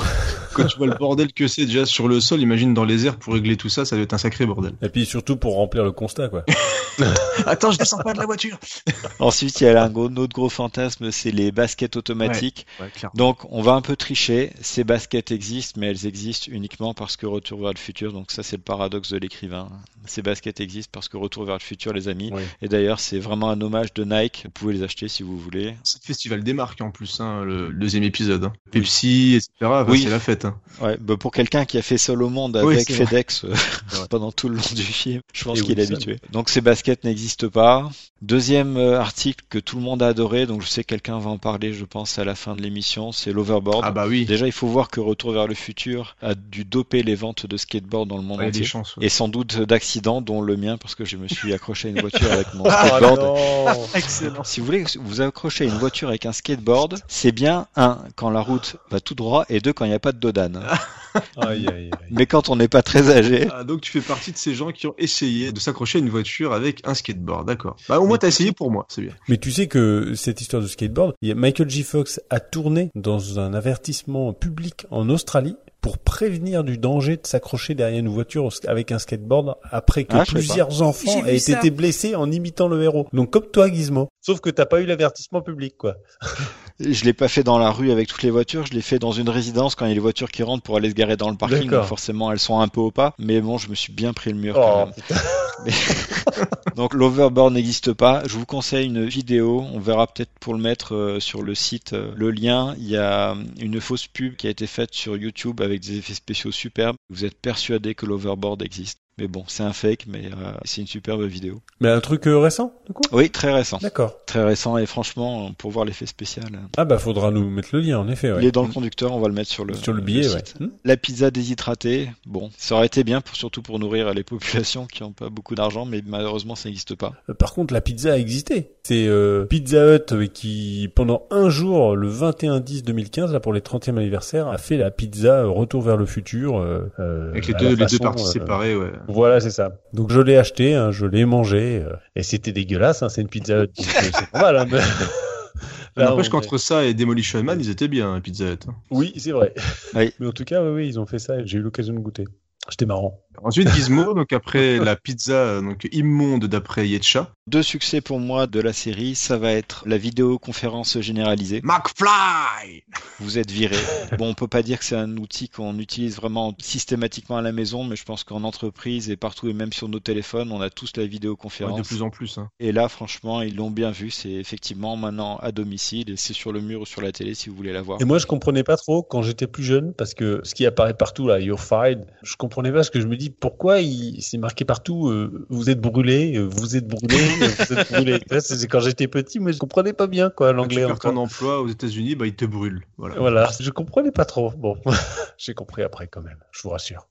Bon, par contre, euh, le Skype, il le projette sur le mur avec un vieux vidéoprojecteur avec plein de grains analogiques dessus. Mais bon, ça, c'est la partie un peu ratée. Et l'autre partie qu'ils ont bien vue, c'est quand vous regardez la scène à table le soir, les enfants ont des lunettes multimédia sur les yeux. Oui. D'ailleurs, ils ne regardent même pas ce qui se passe Mhm, autour d'eux. ouais. Donc, on dirait mes adolescentes. Ah, le message de tristesse. Oui, mais tu vois, tes adolescentes font de ça, mais elles sont intelligentes. Tu l'as dit tout à l'heure. hein, oui, euh, tout, tout, à, tout à fait. Voilà. Après, on peut se demander si Google euh, aurait inventé les Google Glass s'il n'y avait pas eu Retour vers le futur numéro 2. Bonne question. Bon, après, d'autres anecdotes plus rigolotes. Vous avez le fauteuil euh, complètement inversé du grand-père qui sert strictement Ah à oui, rien. complètement stupide. Quelqu'un qui s'était fait mal au dos et qui se retrouve pendu par les oui, pieds. oui, oui, exact. Ça Je pense qu'il va sens. mourir euh, avec un problème au cerveau là. C'est vrai que le sang dans la tête, ça va pas être bon. hein. Après, il y a deux thèses antagonistes là-dessus. Je suis pas sûr que ça soit tranché. Il y a une partie des gens qui estiment qu'en fait, cette scène-là, elle n'a été conçue que pour masquer le fait qu'il n'avait plus l'acteur. Et que globalement, grimé la tête à l'envers, personne reconnaîtrait que c'est pas lui. Ah, d'accord. Ah oui, peut-être. Ah, peut-être. Après, je suis tombé sur une interview de Crispin Glover qui indique que non, non, non, c'était prévu dès le départ et que ça n'avait été écrit que pour lui faire une vie impossible. Donc après, la vérité est probablement entre les deux. En tout cas, quand on creuse un petit peu, cette thèse-là existe. D'accord. Et le dernier, c'est juste l'hologramme. Enfin, après, vous en avez sans doute plein d'autres. L'hologramme quand Marty est dans la ville avec le requin Oui. des dents de la mer numéro 19 qui essaie de le choper. Je veux le voir, On moi. rêve tous d'avoir des hologrammes aussi réalistes. euh, Bon, même si l'effet 3D est quand même pourri. Ah, je suis hein. désolé, mais On le requin est aussi mieux. bien fait que dans les Sharknado. Hein. A la même que tous les films de requins qui sortent, c'est même plus beau, je trouve. Et est-ce que vous avez remarqué le nom du réalisateur de Jaws 19 Euh, bah, Ah, non. écoute, euh, je, je crois que c'est pas un Spielberg, mais avec un autre Alors, prénom. c'est un Spielberg, c'est Max Spielberg, le vrai fils de Steven Spielberg. C'était un petit clin d'œil. Bah écoute, Max, fais-nous euh, Jaws 19, s'il te plaît. En même temps, c'est pas sympa pour son fils, que ça veut dire que son fils aura rien d'autre à faire dans sa vie que de faire le 19e opus du film de son père. Oui, c'est plus un clin d'œil, je pense. euh, Moi, je veux le voir, moi, je vous dis, je veux voir, je veux voir ce film, absolument. Bon, sinon, ce que j'avais à dire sur cette époque-là, mais on l'a dit plusieurs fois, c'est la version originale qui est vraiment frappante, puisque euh, l'année 2015, et euh, enfin, en tout cas, quand on passe à- au-delà de 2010, on pense forcément au superbe chef-d'œuvre, j'insiste, qui est Blade Runner. un superbe film qui s'appelle euh, 2019 après la chute de New York, pour ceux qui connaissent. Ah, mais ça, c'est bon, ça. C'est Fulci, non? Je, sais, je crois que c'est Oui, Monsieur c'est Fulci qui a fait ça. Ça, c'est du vrai post-apo, les amis. Regardez ça. Italien. On fera un 80 de podcast sur les post-apo, c'est obligé un jour. Un truc bien crasseux. Là, ce sera plutôt sur Nanarland, mais bon. Ah oui, ça fait du bien. On avait vraiment des images extrêmement euh, négatives du futur, et là, franchement, c'est un des très rares films où finalement, euh, quasiment tout va bien. Eh ben magnifique, eh ben je, je pense qu'on a fait un petit peu le tour de cette année 2015 et donc on va pouvoir aller sur le 1985 que, que tu as surnommé post-apocalypse. Ouais. Alors celui-là, on va le faire rapidement. C'est juste pour euh, un message, parce qu'il n'y a pas grand-chose à dire dedans, si ce n'est que c'est une version vraiment très dégradée de 1985. On pourrait même dire que ça ressemble plus à la vie de certaines banlieues d'aujourd'hui. Mm. Par contre, ce qu'on peut voir dans cette époque-là, c'est une attaque directe qui est d'actualité sur Donald Trump Tout, tout petit peu. puisque Biff Tannen, qui est donc devenu riche euh, grâce au paris sportif, donc euh, il n'a aucun mérite à sa fortune, et comme par hasard dans un immense hôtel qui porte son nom, sa coupe de cheveux, enfin tout ressemble énormément à Donald Trump. Les scénaristes ne cachent pas du tout le fait d'avoir visé Donald Trump pour euh, être à l'origine du chaos qui règne à Hill Valley. Et juste une anecdote intéressante, c'est comme Steven Spielberg qui produit le film, et à la même année, il a produit aussi Gremlins numéro 2. J'adore. Et dans Gremlins numéro 2, le mania, qui est pas si méchant que Biff Tannen quand même dans Retour vers le futur, qui s'appelle Daniel Clamp, Exact. et lui aussi une incarnation de Donald Trump qui arrête pas de construire des villes et de raser les villages. Donc on voit dans Gremlins 2 et dans Retour vers le futur 2 une attaque directe euh, 30 ans avant de Donald Trump. Voilà, c'est pas la peine de passer énormément de temps sur cette époque, mais euh, faut juste voir le message politique qu'avait Steven Spielberg à cette époque. Pour moi, quand je vois le 1985 de Rechange, j'ai l'impression qu'ils ont été visionnaires quasiment à presque tous les niveaux sur le 2015 qu'on a vécu. Quoi. Ils ont inventé aujourd'hui, jusque dans le gros blond à moumoute. C'est terrible. Ce qui est triste, c'est que les trucs cool, on les a pas. Par contre, C'est les ça. trucs pourris, on les a, quoi. C'est ça, euh, c'est exactement ça. Malheureusement, ça va toujours dans ce sens-là. C'est un petit peu triste, mais ça va toujours dans ce sens-là. Donc, du coup, si dans un film vous pouviez inventer des trucs chouettes qui se passent vraiment, ça serait plutôt sympa. Bah, D'un autre Euh. côté, tu prends trompe sur un overboard, ça reste trompe. Hein. Oui, c'est vrai. Ça laisse un blanc. Euh, Ça laisse un blond, surtout. Maman? Maman, c'est toi? Là, là, du calme. Ça ira mieux après six heures de sommeil. Quel horrible cauchemar. J'ai. J'ai rêvé que je. que j'étais dans un western. J'étais pourchassé par une horde d'Indiens. Et par un C'est ours. fini. Ne crains rien. Nous voilà revenus à la ferme McFly. La ferme McFly? Ah Vous êtes ma. Vous êtes ma. ma. Qui êtes-vous? Eh ben écoute, merci Gizmo. On va quitter le 1985 post-apo et on va faire un gros bond dans le passé et on va laisser parler euh, Yetcha de 1885 avec ses cow-boys, ses chevaux, ses pendaisons comme ça arbitraires. Pourquoi est-ce qu'ils ont choisi cette époque? On en a vaguement parlé tout à l'heure. Je pense que tout simplement, c'est parce que c'est une époque qui est assez mythique aux États-Unis. C'est un peu la fin de la période western. On est 20 ans après l'abolition de l'esclavage, mais c'est l'année du massacre de Rock Springs. Alors, je sais pas si vous, vous êtes calé en histoire ou pas. Le massacre de Rock Springs, ça vous dit rien? Non, je connais que Massacre à la tronçonneuse. Bon, ça a été du massacre. euh, Oui, bien sûr. Une révolte en fait de mineurs euh, chinois suite à un blocage de l'immigration, l'interdiction de l'immigration chinoise dans l'Ouest euh, états-unien euh, dès 1882. Et donc euh, il y a eu des heurts entre les blancs, on va dire, hein, et puis les Chinois. Donc il y a eu pas mal de morts, etc. Donc un épisode important en fait dans l'histoire états-unienne sur la question raciale en fait finalement. Vous en apprenez des choses dans les le podcast. On dirait pas Ah comme c'est ça. riche. hein. C'est quelqu'un qui a pas vraiment de goût en termes de cinéma qui vous dit ça. C'était complètement gratuit, Yetcha. Désolé, vas-y. Ah mais j'ai bien entendu, ouais. Je, je prendrai ma revanche un jour, tu verras. Alors à la même époque, donc 1885 toujours, le pétrole sort en abondance et Rockefeller parvient à établir le premier monopole sur le raffinage. L'eau Coca-Cola est inventée un an après.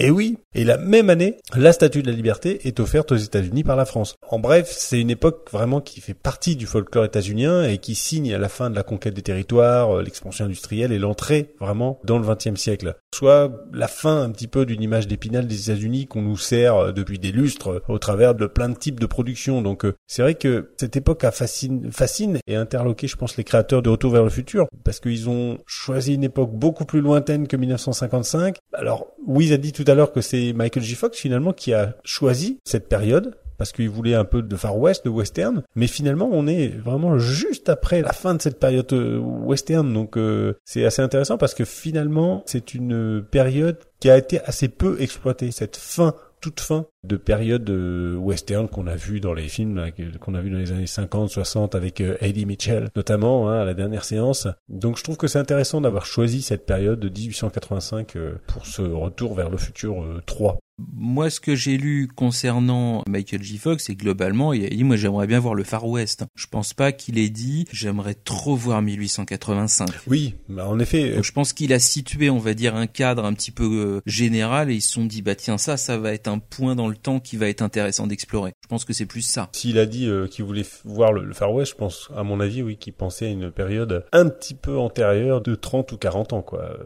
avec la conquête vers l'Ouest, quoi, vraiment, quoi. Probablement. Après, je te dis, j'ai vraiment pas trouvé d'avantage, mais euh, effectivement, ça se tient euh, bien. Après, est-ce que c'est pas aussi la, alors je dirais pas plus simple, mais on a aussi un film qui est moins complexe quand même que le 2 et le cadre du Far West permettait peut-être aussi de gagner en budget parce que ce que j'avais entendu aussi dans deux trois émissions comme ça c'est que le 2 avait coûté quand même beaucoup d'argent et que le 3 avait pas forcément eu les restes mais que le gros du budget avait été utilisé dans le deuxième épisode. Il y a quand même beaucoup de voyages dans le temps encore une fois alors que le troisième épisode est uniquement centré sur euh, donc 1885 et donc ça limitait un peu les décors ça permettait d'économiser un petit peu d'argent et en termes de scénario je trouve le film quand même un petit peu plus euh, pas forcément facile mais on voit qu'il y a quand même moins de réflexion et que c'est un petit peu le plus faible je trouve en termes d'histoire des trois films Il s'installe plus, quoi. C'est le moins aimé de tous. Hein. ouais il est plus posé voilà c'est ça Après, je sais pas trop par rapport au budget, parce que vu que ça a été tourné euh, d'une traite, on va dire, il y a eu presque un an de tournage pour le 2 et le 3 euh, en même temps. Donc je sais pas s'il y a vraiment eu une question de budget, quoi. Ils ont eu une, une enveloppe globale, et donc ils auraient utilisé beaucoup plus d'argent, parce que sur le budget global vraiment des deux films, ils ont utilisé beaucoup plus d'argent sur le second, alors peut-être que je dis des conneries, mais je crois que c'est ça. Et le 3 a eu un petit peu moins de temps de tournage et un petit peu moins de budget pour... euh, et ça serait une des raisons aussi qui aurait poussé à aller vers le Far West, pour pouvoir alléger, parce que eux, leur motivation première était de faire le 2, du coup qui était beaucoup plus travaillé, etc. Et le 3, de faire quelque chose de bien, hein, parce que le, moi j'aime beaucoup quand même le 3, même s'il y a justement, je trouve, un petit peu plus de faiblesse. C'est un des films qui me touche le moins dans les trois. Enfin, moi je sens quand même que c'est un petit peu moins, euh, c'était un peu moins la priorité que le deuxième. Voilà, c'est mon avis. Hmm, non, c'est pas faux. Je vois bien ce que tu veux dire. Je suis d'accord. Oh, ça alors, c'est c'est super dément, Doc, c'est génial. Euh, ça consomme de l'essence ordinaire ou du super? Ni l'un ni l'autre. Il faut un carburant qui ait plus de pêche, du plutonium. Du plutonium Mais vous plaisantez Vous êtes en train de me dire que ce truc-là est nucléaire Hé, tourne, continue à tourner. Non, non, non, non, ce truc-là est électrique. Mais il faut une réaction nucléaire afin de produire les 2,21 gigawatts d'électricité nécessaires. Doc, je vous vois assez mal entrer dans une droguerie et, et demander du plutonium. Vous l'auriez pas fauché? Hmm. Oui, bien sûr, à un groupe d'extrémistes libyens. Ils voulaient que je leur fabrique une bombe, alors j'ai gardé leur plutonium et je leur ai refilé un joli boîtier de bombes rempli de vieilles pièces de flipper. Viens, je vais te donner une combinaison anti-radiation. Il faut qu'on recharge. vache Donc ce qu'on va faire, on va revenir quand même sur euh, deux personnages du film qu'on a laissé un petit peu à l'écart comme ça, parce que c'est vrai que c'est pas forcément ceux qui reviennent quand on parle de Retour vers le futur, mais il y en a un surtout qui, à mon avis, euh, mérite un petit zoom comme ça. Bah, c'est le personnage de Biff Tannen. Et donc je vais redonner la parole à Gizmo qui va nous parler de ce personnage et aussi on va faire un petit écart sur euh, le professeur Strickland. Vas-y Gizmo. Alors, Biff et Strickland, pourquoi on les choisit? Parce que je pense que c'est deux souvenirs qui ont sans doute dû traumatiser quelques enfants ou collégiens. Il y en a un, c'est la grosse brute pendant le collège et qui voulait vraiment taper les plus petits. Et toi aussi Et Strickland, c'est le principal que tout le monde craignait, sur lequel on allait tomber si jamais on arrivait en retard. Vous êtes un tocard comme votre père. Donc c'est vraiment deux images de collégiens. Les scénaristes se sont bien amusés avec ces deux personnages-là et je pense que le point commun déjà avec les deux, c'est qu'ils sont extrêmement stables, quelle que soit l'époque. Bistanen par exemple est une vraie brute. C'est une brute en 1985. On voit qu'en 1955, il est exactement pareil puisque ce qu'il fait au père de Marty, il faisait exactement la même chose en 1955, donc il est resté droit dans ses bottes. On le voit par contre, les réalisateurs aiment bien le transformer en une serpillière absolument totale. Dans 1985 euh, V2, donc une fois que Marty a modifié le passé et que son père a fini par coller une droite à Bistanen, là vraiment c'est le type qui nettoie les voitures et qui est sans arrêt hein, avec une posture un peu euh, asiatique en train de faire des courbettes pour pouvoir s'excuser parce qu'il n'a pas passé la deuxième couche de polish. Deux facettes vraiment euh, de cet acteur qui d'ailleurs est un, vraiment un très bon acteur qui joue ce personnage-là qui est pas facile à porter. Il s'appelle Thomas F. Wilson, d'ailleurs l'acteur qui joue euh, Biff Tannen. Ensuite, on a parlé de Donald Trump, donc il fait son Donald Trump, aussi superbe incarnation du leader. Quand il fait venir Marty dans son hôtel, il lui demande de s'asseoir en face et euh, il lui fait tout un laïus euh, pour le préparer au fait de devoir l'exécuter froidement, comme son moi du futur lui a donné instruction. Donc il, il joue aussi ce personnage-là. Il a vraiment pas mal de facettes. Et ensuite, bien sûr, en 1885, la dernière époque qu'on vient de quitter, où il joue Molos Tannen, donc pareil, une brute. Il a une, un patrimoine génétique terrible. Il terrifie euh, totalement la ville, mais aussi c'est un abruti totalement fini, qui a un point commun avec tous les autres films. Et l'autre point aussi commun qu'on va voir, c'est que dans le 1, le 2 ou le 3, il finit systématiquement dans Du fumier. du fumier. Et tout ça grâce à, à Marty et euh, une mention particulière quand même, je pense, dans le 3, parce que c'est le seul où le fumier non seulement il se le prend dessus, mais en plus il en a Ouais. même dans la bouche. Ça fond dans la bouche, pas dans la main. Je sais pas si vous avez d'autres remarques sur Biff, mais en tout cas, je pense qu'il y a une bonne incarnation et l'acteur se débrouille vraiment très bien dans tous ses rôles qu'il fait d'une époque à l'autre. Ah, C'est un excellent méchant. Je sais pas ce que t'en penses, Wiz, mais je pense que sans Biff Tannen, la saga n'aurait pas la même aura, je pense, n'aurait pas la même qualité, parce que c'est quand même un méchant exceptionnel. Je trouve qu'il est vraiment parfait et le personnage est bien travaillé parce que ils arrivent bien à le caler sur les différentes époques. hein. Ils ont pris bah, fatalement une base euh, vraiment de bully classique, euh, bas de plafond, qui loupe ses vannes à chaque fois, euh, qui prend un mot pour un autre et qui sait globalement que filer un pain et puis c'est tout. Mais il est bien adapté en 2015 avec le côté un peu court-circuité. ils ont bien refait le personnage aussi en 1885. Il est vraiment archaïque, quoi. Voilà, d'une certaine manière. Vraiment, je trouve qu'il colle bien à l'époque, à chaque fois, dans toutes les situations. Ouais. Mais c'est un talent d'écriture qu'ils ont eu sur tous les acteurs. En- Je trouve que peu importe l'époque, ils ont réussi vraiment à les mettre bien. Et c'est là où on voit qu'un personnage est bien écrit, c'est que peu importe 1955, 1985, 2015, on est vraiment sur une cohérence sur l'ensemble des personnages. Et c'est vrai que c'est assez chouette. Et d'ailleurs, on le voit même à chaque fois que Marty se réveille d'une époque à l'autre, il y a toujours la petite scène qui se raccroche, etc. Et c'est là où on voit un peu le, le talent des auteurs sur ces films-là. Euh, Toi, Yetcha, euh, Biff Tannen, euh, c'est un élément important des films? Ah, complètement. Celui que je préfère, c'est celui du futur. Euh, je trouve que c'est le plus débile de tous, quoi. Et sa batte de baseball télescopique, là, euh, moi, j'adore. Je trouve ça euh, hyper classe, là. C'est vrai qu'en plus, on, on prend un malin plaisir à le voir à chaque fois recouvert de fumier, toujours par la même entreprise, hein, si vous avez remarqué, hein, une petite cohérence importante. hein. L'entreprise Jones, c'est toujours la même qui transporte le fumier. Et je pense que il aurait, sans qu'on le sache, mais il aurait manqué au film s'il n'avait pas été là, quoi. Ah non, ça aurait fait un élément au moins. Un bon méchant, Ouais. ça fait un bon film, hein, de toute façon. Ouais. Strickland, alors il paraît qu'il y a une petite anecdote sur Strickland et j'ai envie de l'entendre. C'est pas d'une anecdote vraiment. Hein. je- C'est une théorie, c'est une théorie, on va Ah, carrément une théorie. Alors on va écouter Oui, la théorie sur Strickland. le fils de Strickland, le fils du shérif qu'on voit en 1885. En fait, pour moi, c'est le même personnage qu'on voit aussi en 55 et en 85. Je m'explique. En 55 et en 85, ça, on sait que c'est le même. Mais il a quand même exactement la même gueule. Donc, globalement, en 30 ans, il prend une demi-ride, point barre, mais bon, globalement, il est quand même extrêmement euh, pff, monolithique, quoi. Il a pas bougé d'un iota. Ah, c'est chaud 85 quand même. Hein. Ah, Ah.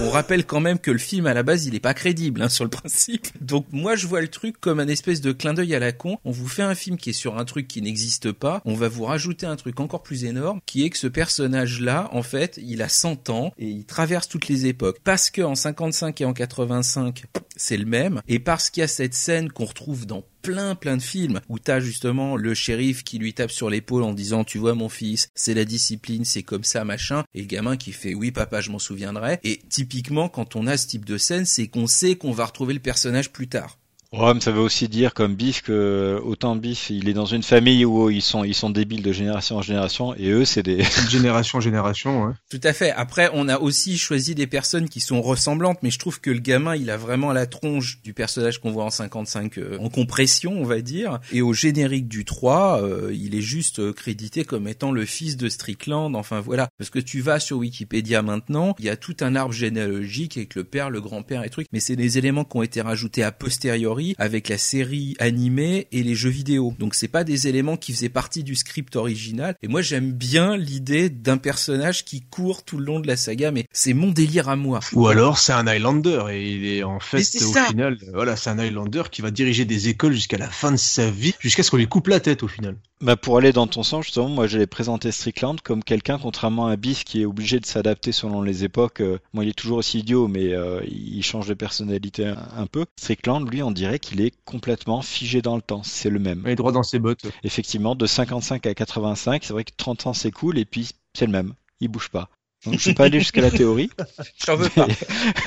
Mais bon, il y a juste, je pense, un- un- en 1885, on pense éventuellement déceler un tout petit peu d'humanité chez lui parce que quand même, une fois qu'il a réglé son compte à Bistanen, il dit que tout le monde est là pour s'amuser et qu'on est là pour danser. Ce qui est une phrase un peu gay qu'on n'attend pas à trouver dans la bouche de Strickland. J'aimerais quand même savoir dans les commentaires si vous adoptez la théorie de Wiz, parce que hein, si vous trouvez ça euh, logique, pas logique, si pour vous euh, donc Strickland est un Terminator, n'hésitez pas à nous le dire euh, dans les commentaires. Et donc rappelons-le qu'en 1885, l'enfant a à peu près une dizaine d'années, donc euh, né en 1875, donc il aurait en 1985 110 ans. Mais comme dirait Marty, ce personnage a toujours été chauve. Donc voilà.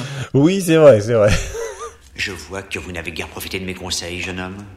Votre soi-disant docteur Brown est dangereux, sa place est à l'asile. Continuez à le fréquenter et vous vous retrouverez dans de beaux draps. C'est noté, monsieur. Vous auriez intérêt à changer de comportement, McFly. Vous êtes un tocard. Vous me rappelez votre père quand il était au lycée, un vrai tocard, lui aussi. Je peux y aller maintenant, monsieur Strickland? J'ai entendu dire que votre orchestre participe à l'audition qui doit avoir lieu ce soir. Pourquoi vous fatiguez, McFly? Vous n'avez pas l'ombre d'une chance, vous êtes bien le fils de votre père. Aucun McFly n'a jamais laissé la moindre trace dans toute l'histoire de Hill Valley. Vous savez, l'histoire, elle va changer. Nous allons euh, laisser la parole à Wiz qui va nous parler euh, un petit peu euh, du look, des attitudes et du vocabulaire de Marty, l'homme pour qui bah c'est pas le pied. C'est ça. Et là, j'ai une théorie sur la DeLorean qui aurait été en fait dessinée par Léonard de Vinci. En fait, c'est toi Dan C'est très intéressant. Un des aspects qu'on aime euh, généralement dans ce type de film, quand même un petit peu, c'est tous les petits éléments un petit peu anachroniques qu'on a tendance généralement à insérer dans les scénarios pour euh, pimenter un petit peu l'histoire. Pour le coup, je trouve qu'il y en a pas beaucoup et c'est plutôt pas mal en fait. Pour moi, ça contribue aussi à la qualité du film. C'est que à l'instar d'un, je ne sais pas, euh, Alain Chabat par exemple, il n'y a pas un gag là-dessus toutes les trois minutes. hein.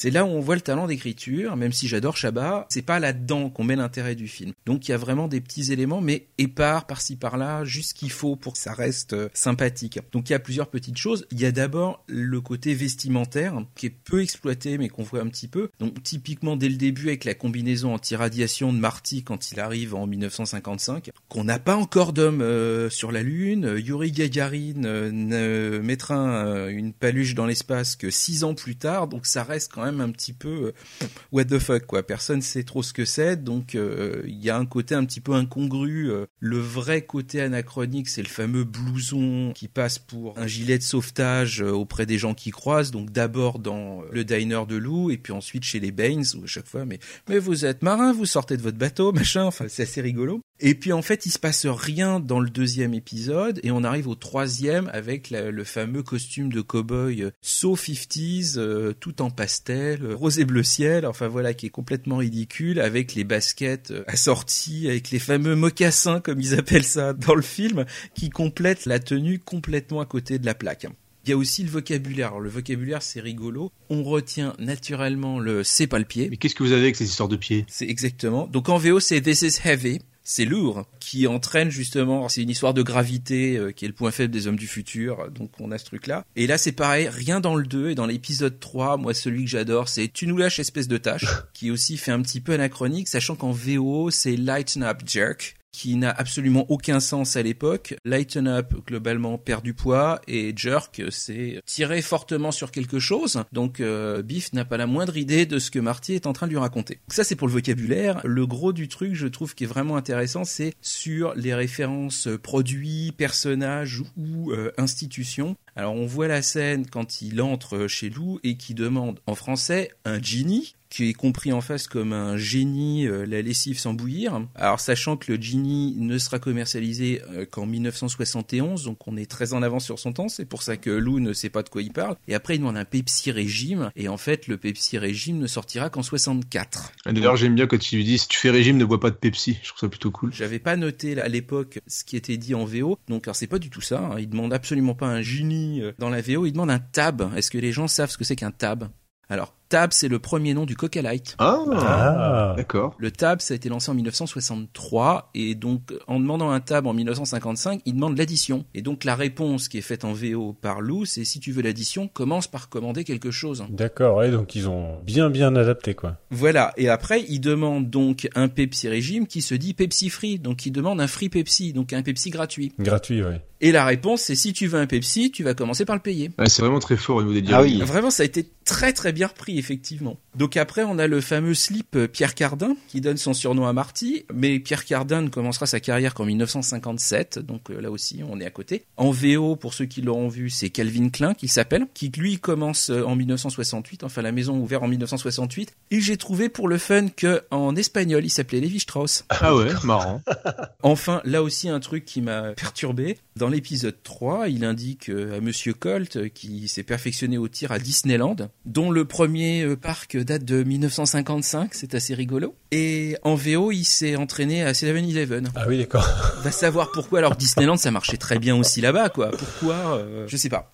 Oui, c'est étonnant, ouais. Alors enfin, pour clore ces petits anachronismes, il y a bah, tout ce qui rentre dans le fameux euh, paradoxe de l'écrivain, comme cité tout à l'heure. Il y a donc euh, Johnny B. Good que Marvin Berry souffle à son cousin Chuck Berry au téléphone. J'ai trouvé le son du futur. On note aussi que en plus d'inventer plus ou moins le rock'n'roll, Marty invente surtout le hard rock FM version Van Halen, plus que le rock euh, à proprement parler, parce que Chuck Berry était déjà, il venait juste de devenir euh, une célébrité avec son premier hit qui datait de l'été 1955. Il a inventé aussi le moonwalk, Eh oui, exactement. sachant, alors là aussi on retombe sur des années rigolotes parce que le premier moonwalk, euh, il date de 1955. Ce n'est pas du tout une invention de Michael Jackson, hein, attention. Eh, ça, j'ai appris ça il y a pas longtemps. Le premier moonwalk, c'est Jeffrey Daniel, en donc 1955. Il crée bien entendu un personnage de Clint Eastwood totalement ridicule et il invente aussi le frisbee à partir d'un plat à tarte de la maison Frisbee. Et il devance l'invention du frisbee quand même de 53 ans. Le Voilà, talent. Le talent, ça ne s'invente pas. Et bien entendu, il reprend à son compte le climax du film fabuleux pour une poignée de dollars qui ne sortira qu'en 1966. À peu près le seul western que je supporte. Donc, euh, Oh. je suis pas western du tout. Hein, Ah chacun non, mais son Western truc. Spaghetti, euh. Qu'est-ce qu'il y a, Eastwood Tu vas me tuer avec un plat à tarte Donc euh, voilà. Eh ben écoute, euh, c'est parfait. À mon avis, il y aurait aussi le skateboard. C'est vrai. Ouais. Parce que mine de rien, les filles étaient avec leur truc en bois, là, leur petite trottinette, et puis lui, il arrache le guidon, et puis il s'en Ouais, sert de vrai. skateboard. Et... Bien rebondi. Bien vu. Bravo, bien vu. Et j'ai écrit tout le passage sur le skateboard et je l'ai plus dans mes notes, mais effectivement, ça a été commercialisé un an ou deux ans après, donc en 56 ou en 57 pour la première fois, et ça s'est véritablement passé de la même manière, c'est-à-dire que à l'époque, il y avait une planche avec un petit bâton dessus, euh, enfin euh, un genre de trottinette quoi. Ça a vraiment commencé comme ça, et un jour ils ont décidé de la retirer. C'est en vraiment même temps, c'est normal que Gizmo s'en rappelle, il s'est pris un mur avec un skateboard. Et peut-être pour ça. J'étais sûr que j'allais y avoir droit.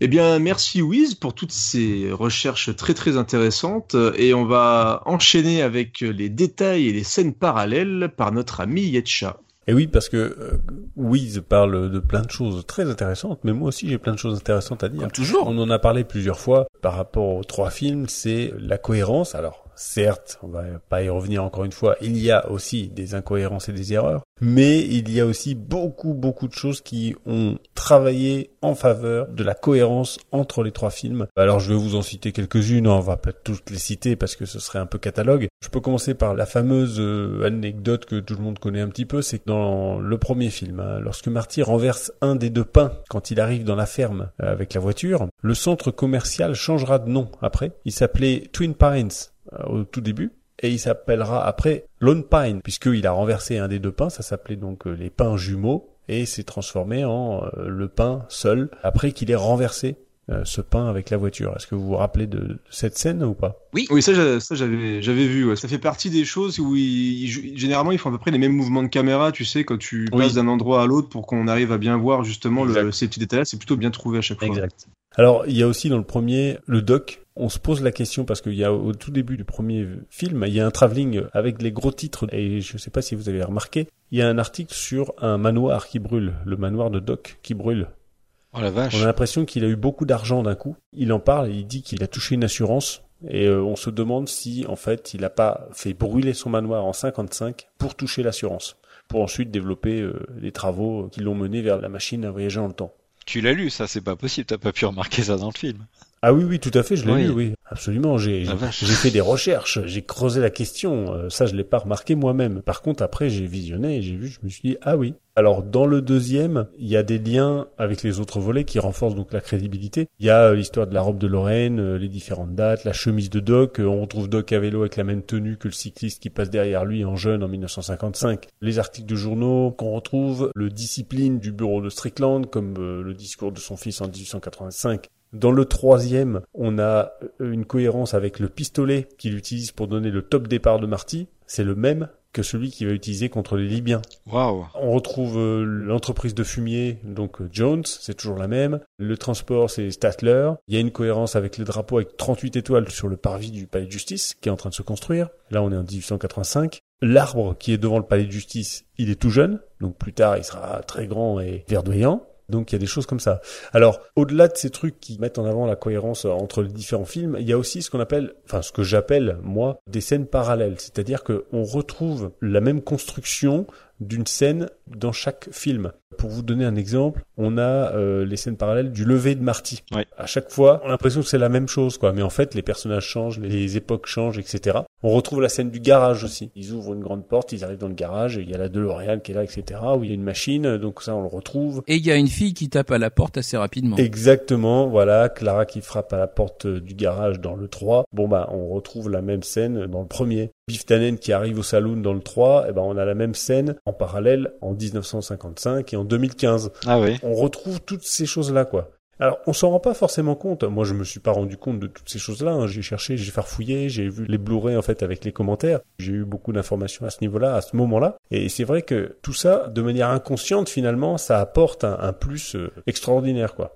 La scène du fumier aussi, bien sûr, hein, c'est une scène parallèle, on la retrouve à chaque fois. La plaque d'immatriculation qui tourne euh, dans le troisième, bah, c'est pareil avec le premier. Enfin voilà, on retrouve des choses comme ça qui sont assez intéressantes. Alors, pour vous donner une dernière scène, et je vais en arrêter là, avant qu'on passe à la suite du podcast, est-ce que vous vous souvenez de la machine à petit déjeuner? C'est une des scènes parallèles entre le troisième Retour vers le futur et le premier. T'as- t'as Ah ça, oui, effectivement. ouais. Voilà. Oui, chez Doc, oui. Oui. Alors, cette machine a été construite par Simon Wells. Savez-vous qui est Simon Wells? L'arrière-petit-fils d'H.G. Wells, non, c'est pas vrai? Alors, en effet, c'est l'arrière-petit-fils de H.G. fort. Wells. Et c'est celui qui a réalisé le triste euh, La machine à explorer le temps en 2001. Et ouais, on peut pas être parfait. Voilà. hein. Ah, excellent. On ne peut pas être parfait, mais je trouve ça rigolo parce que voilà, bon, juste une petite anecdote, mais ça fait une scène parallèle supplémentaire. Donc voilà, je vais m'arrêter là. Il y en a plein d'autres, en fait. À vous de les chercher si vous avez le temps de visionner et revisionner les films à l'infini, ce que je vous conseille fortement. Mais euh, il y a plein plein de choses qui apportent euh, vraiment un, un plus non négligeable à la cohérence de cet ensemble euh, trilogique. Ouais, et très logique. En tout cas, ça montre à quel point cette trilogie euh, fait travailler le cerveau des spectateurs parce que ça fait des années que c'est sorti. On a fêté le 30e Ouais. anniversaire il y a peu de temps. Il y a encore des théories qui continuent à arriver sur Internet. Enfin, il y a des chronologies qui sont faites sur Wikipédia, etc. Il y a, il y a- il y a un vrai travail de fond sur tout ça. Et euh, ça montre à quel point c'est rentré vraiment dans la culture euh, populaire.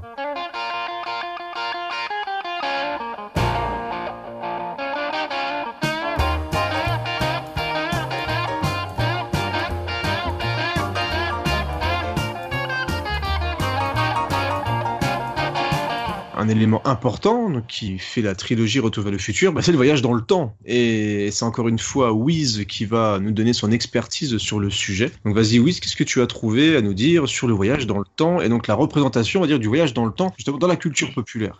Alors une vue très partielle parce que c'est euh, un sujet immense. Ah, c'est gros. ouais. Il y a peu de sujets qui ont à ce point euh, stimulé euh, l'imagination des créateurs de tout poil, euh, quel que soit le média de création. Donc euh, c'est vraiment euh, un petit bout de la lorgnette, hein, on va dire. Le concept existe depuis très très longtemps. On peut citer en particulier le personnage de Merlin dans la légende du roi Arthur, qui est capable d'influer sur le temps et de visiter le passé, le futur. Donc voilà, au Moyen Âge déjà, on voyageait dans le temps. Ce que j'ai trouvé que j'ai trouvé intéressant, c'est qu'on peut classer les différentes formes de voyage en quatre familles. Donc c'est la partie didactique. Donc on a d'une part l'itération, qui est la répétition infinie de la même période. Donc on pense naturellement à un jour sans fin. Ou au final du film The Time Travelers, qui date de 1964, qui se termine de la même manière avec une boucle. On a la préscience, qui est la capacité à prédire l'avenir. Donc c'est pas vraiment un voyage à proprement parler, mais il y a une interaction avec le temps. Et là, on retrouve naturellement le mythe de Cassandre dans la mythologie grecque. Ou plus près de nous, le film C'est arrivé demain de 1944, un film français, monsieur, dans lequel un homme reçoit le journal du lendemain, si ça vous rappelle pas quelque chose. Oui, la série télé. Ça a un peu servi à la série télé quelques décades après. Donc on a ensuite la métampsychose temporelle. Dans laquelle, non, c'est très simple, un individu se retrouve dans son propre corps mais à une autre époque. L'exemple le plus caractéristique auquel je pense, c'est Peggy Sue s'est mariée. En plus, on retombe dans les années 50-60, où Kathleen Turner fait un bond de 25 ans en arrière. Elle se retrouve quand elle était adolescente, mais avec sa tête de cadra, quoi. Donc, Assassin's Creed. j'ai Oui. beau vu ça. Il y a aussi euh, 30 ans sinon rien, mais c'est beaucoup plus récent. Ça, oui, Avec euh, Jennifer Garner qui se retrouve. euh, j'ai pas vu le film, mais oui, effectivement, c'est tout à fait le concept. Ah, J'aime euh, Jennifer Garner. Ouais, ouais, aussi. On arrête là. Et enfin, on a donc le voyage d'un corps. Donc c'est vraiment ce qu'on a tendance à considérer comme le voyage dans le temps à proprement parler. Et donc c'est ce qui se passe dans Retour vers le futur, mais aussi dans La machine à explorer le temps de Wells de 1895, ou par exemple François Ier avec Fernandel, ou naturellement La planète des singes, n'est-ce pas Yetcha? Ah oui, la planète des singes. Je, je précise euh, pour Creepers qui aime bien me critiquer quant à mes goûts cinématographiques que La planète des singes, premier du nom, hein, est mon film préféré. Point. Voilà. Voilà, c'est dit. C'est dit. Et je précise que j'avais mis dans mes notes donc que à l'origine c'était donc un roman de Pierre Boulle de 63 que je n'ai pas lu et ensuite une adaptation, plusieurs adaptations au cinéma, mais que je ne considérerais ici que ceux tournés de 68 à 73, les autres n'existent même pas dans mon espace-temps. Voilà. Je suis pas d'accord, mais bon, ne n'en parlons pas plus. Alors là, c'était, on va dire, la version didactique, le tableau périodique des éléments du voyage dans le temps, dans, on va dire, la dernière catégorie, donc celle qui nous intéresse le plus. Euh, J'ai noté qu'il y avait plusieurs types de voyages. Le premier voyage, c'est vraiment un truc qui se passe sans intervention de machine et sans que la personne ait décidé quelque chose. Et ça arrive en fait dans plein de cas. Je reprends François Ier, t'as Fernandel qui est euh, hypnotisé et pouf, il se réveille à la cour de François Ier. Bon, c'est pas ce qui se passe, il n'y a pas de, de il n'y a pas de truc, machin, pouf, à un moment, il a changé et il sait pas pourquoi. Et, euh, donc ça, il y a pas mal de films qui sont un peu sur ce mode-là, comme aussi euh, un Yankee à la cour du roi Arthur, euh, d'après Mark Twain, ou euh, Les guerriers de l'Apocalypse en 79. Et c'est à chaque fois pareil, les héros se retrouvent projetés dans une époque euh, différente, euh, sans qu'ils l'aient décidé et sans qu'ils sachent véritablement pourquoi. mal vieilli, les guerriers de l'apocalypse d'ailleurs. hein. Je l'ai pas vu. Très mal vieilli. D'accord. Et est-ce qu'on a cité Nimitz aussi, Retour vers l'enfer, ou euh, ça fait partie non, de ces ça a pas films été de voyage cité, dans le temps? Ouais. Avec le bateau qui se retrouve justement remis dans une bataille Oui. d'une autre époque. euh, Il y a eu Philadelphia Experiment aussi. Enfin, il y en a eu plein. hein. Déjà avec le peu de références que j'ai mis, j'ai trois pages. Alors t'imagines Ah, clairement. si- Attends, le voyage dans le temps, comme on l'a dit, c'est C'est un- gras. c'est foisonnant, puis ça permet de faire beaucoup de choses. Donc, euh... alors j'ai quand même en cité un parce que je suis un coquin et je fais ce que je veux. C'est comme ça. Alors c'est rétroactive, alors que je pense que personne n'a vu. Et je vous le conseille parce que c'est un film. euh, Vous l'avez vu? Si, si. De Louis Ça me Morneau dit rien du tout. Ouais, oui. Ah bah magnifique, Ah ça oui, fait bien sûr. plaisir. De quoi? De Nadine Morano? Non. Comment t'as pu comprendre une chose pareille? C'est rétroactif, donc réalisé par Louis Morneau Ah. avec euh, James Bellucci. Et euh, je vous le conseille que c'est déjà ça se trouve très facilement et pas cher. Et c'est un film, euh, un mélange de road movie et de voyage dans le temps avec des braqueurs, avec euh, James Bellucci qui est une sorte de sosie d'Elvis Presley. Alors là, je vous vends du rêve, hein. mais c'est ultra efficace et je trouve que le système de voyage dans le temps est plutôt bien utilisé. C'est assez malin. Donc euh, si vous avez envie de vous faire une petite péloche B comme ça, euh, bien sympa, bah, je vous le conseille. Rétroactif. D'accord. Merci. Je confirme. hein. Très bon. Ok. Alors, après donc le voyage dans le temps, euh, pouf, le voyage dans le temps magique, comme ça, on sait pas pourquoi. On a Ah, bien, le, le voyage dans le temps, pouf, c'est pas mal. Non mais c'est ça, c'est un voyage dans le temps pouf, on sait pas ce qui se passe. Donc après, on a les différents types de voyages dans le temps, on va dire intentionnels. Ils ont vraiment décidé de euh, voyager dans le temps. Le premier cas que je vois, c'est un cas de voyage intentionnel sans machine. Typiquement, c'est Superman en 78 hein, qui tourne très très vite autour de la Terre pour euh, changer le sens de rotation, euh, revenir dans le passé et sauver la vie de Loïs euh, d'une mort affreuse. Ah oui. Quand on y pense, c'est ridicule. hein. Oui, mais c'est pas Ah, dit grave, comme ça, ça, le fait. c'est vrai que ouais. Ça le fait quand même. Voilà. c'est a- Superman. Hein. Pourquoi tu trouves ça ridicule, Gizmo? Ben non, mais attends, t'es en train de modifier physiquement l'axe de rotation de la Terre. Enfin, t'imagines les raz de marée que t'es en train de causer. Ah de- oui, mais T'es en bon. train de foutre en l'air toute la Après, il remet tout en ordre quand même. A vu Man of Steel, tout pété, il s'en fout. hein. Non, mais enfin, d'un autre côté, euh, Christopher Reeve, son moule bit, euh, il modifie aussi euh, le sens de rotation de la Terre. hein. donc, euh, si tu vas chercher par là, euh, On se fait gare. voilà. Donc ça, c'est un cas comme ça. Après, on a le cas de la machine, mais qui a pas du tout été prévu pour ça. Il se trouve que c'est là aussi, c'est du pouf. C'est un accident. Par exemple, la planète des singes, parce qu'ils voyagent dans le temps dans une machine qui n'est absolument pas une machine à voyager dans le temps. En tout cas, dans le film. Dans le bouquin, je ne sais pas, mais dans le film, en tout cas, euh, il se trouve que euh, leur navette euh, voyage à peu près à la vitesse de la lumière, peu ou prou, et que bon, bah, il se trouve que, mais c'était pas du tout prévu. Et quand Taylor se pose sur Terre, il imagine qu'il a simplement dérivé sur une planète X, point barre. Et à la fin du 2, qui fait la trame du 3, c'est pareil, quoi. Le couple de singes Cornelius et Zira sont projetés dans le passé suite à l'explosion nucléaire qui aboutit aussi à la destruction de la Terre. Le spoil. Eh ouais, gros spoil, attention. J'ai un gros kiff sur la planète des singes 2, hein. moi c'est mon préféré de la série. Je les aime tous. Oui, tous. Surtout la fin, euh, je la trouve absolument terrible. Et puis ensuite, bah, on a vraiment cas qu'on va, on va dire citer le plus spontanément, la machine euh, prévue à cet effet pour voilà quelqu'un qui a décidé fermement de voyager dans le temps. Et alors là, la machine, elle peut avoir des tronches totalement différentes.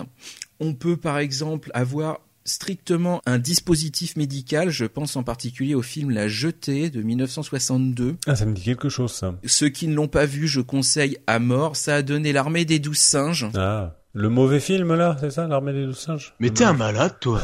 Non, non, non, je casse les mythes et je romps avec euh, la- Je détruis la- les barrières et la- je, me, je me fiche de la vie des autres. avec l'habitude de- des, des gens. Bah, en tout cas, qu'on aime ou qu'on n'aime pas l'armée des douze singes, regardez la jetée. Ça dure, allez, 29 minutes. C'est vraiment un moyen métrage. Ah oui, d'accord. Donc la jetée que je conseille très ardemment, où le voyage dans le temps est fait au travers d'un dispositif médical. En fait, c'est des injections. euh, donc il n'y a pas de belle voiture. La machine peut être un peu euh, burlesque, comme le Tardis du Docteur Wu. J'ai quand même voyagé dans une cabine téléphonique, fallait le faire. Et on arrive quand même de temps en temps à une machine, on va dire, un peu plus conventionnelle, comme celle qu'on voit dans la machine à explorer le temps en 1960 et qu'on retrouve euh, dans C'était demain en 1979. J'en parlais tout à l'heure, de C'était demain. Très bon film aussi. que j'ai pas eu le temps de revoir, dont je garde un souvenir absolument impérissable, mais que j'ai pas eu le temps de revoir, donc fatalement ton anecdote sur l'année, je ne l'avais fatalement pas en tête.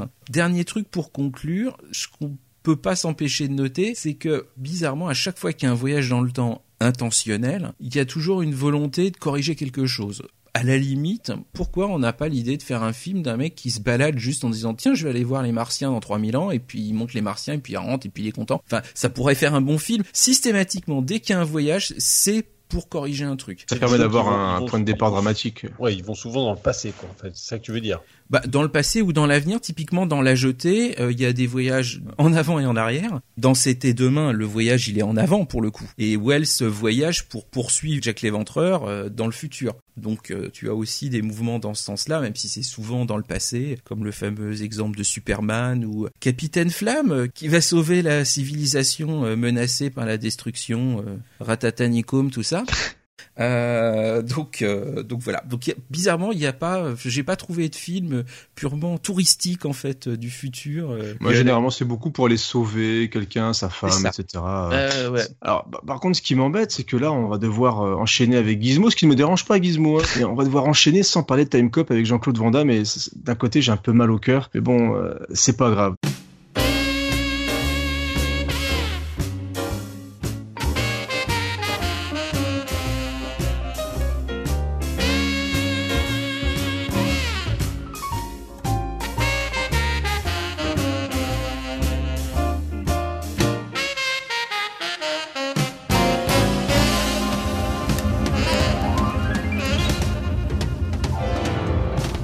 Donc on va continuer notre aventure dans le voyage dans le temps avec les influences de Retour vers le futur sur la représentation du voyage dans le temps. Alors Gizmo, qu'est-ce que tu as à nous, dire d'intéressant sur le sujet? Bah déjà pour te rassurer, je comptais parler de Time Cop. Ah Honneur et sauf.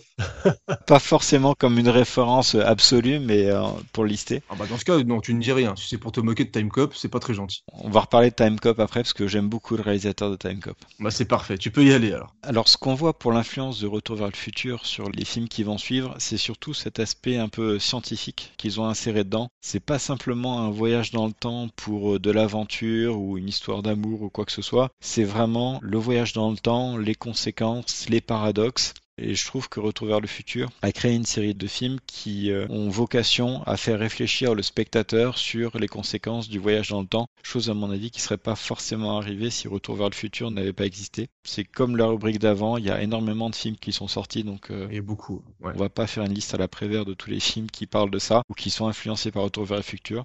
Je vais vous faire quelques petites recommandations. Je vais commencer par un film qui n'est pas du tout une recommandation pour sa qualité, mais qui est une conséquence un peu néfaste de Retour vers le futur. Exact. C'est euh, un film dont on vient de parler il y a pas longtemps, euh, Time Machine, fait par euh, l'arrière-petit-fils de H.G. Wells. Le livre qui est basé dessus, c'est un livre qui avait vraiment une morale derrière, qui avait un- une chute avec les Eloy qui étaient euh, totalement exploités par la race euh, sous la Terre, Les Morlocks. qui dénonçait vraiment l'affaiblissement de l'esprit de l'humanité, à peu près comme euh, d'autres films comme La planète des singes qui avait euh, aussi une chute comme ça. Et euh, quand ils ont fait le remake de ce film-là, ils se sont totalement fait influencer par le retour vers le futur, ce qui fait qu'au lieu de garder tout ce qui était l'intérêt, la substantifique moelle de l'œuvre d'origine, ils ont remanié totalement le scénario pour faire une chute à la retour vers le futur, tellement grossière que même à la fin du film, il y a le méchant qui n'existe même pas dans le bouquin, qui se sent obligé, comme Doc Brown, d'expliquer ce qu'est le paradoxe du grand-père. Eh oui. Et ça, c'est un passage qu'ils sont obligés de plugger à la fin du film, qui n'a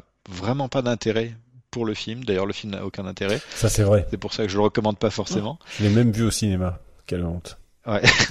oh là là. Et là, pour illustrer juste l'exemple du grand-père qui est directement lié à Retour vers le futur, dans cette version-là, le scientifique qui voyage dans le temps, il a inventé la machine uniquement parce que sa femme s'est fait euh, écraser par un- une calèche.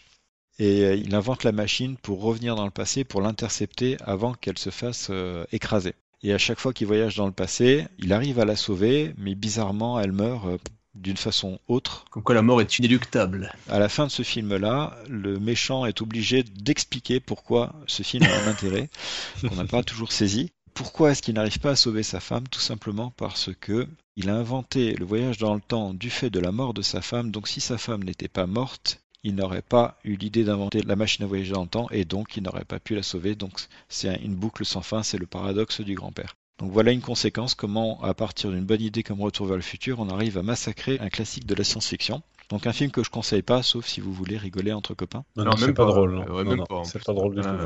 Non, non, franchement, euh, Bon film sur, par contre, c'est pas l'issue du paradoxe, mais sur le continuum espace-temps, un film que j'adore, qui s'appelle L'effet papillon. Ah oui, plutôt une bonne surprise. grand film. qui date de 2004, donc je crois l'un des seuls bons films qu'a fait Ashton Kutcher. Euh, ouais, ouais, ouais, ouais, c'est C'est pas faux.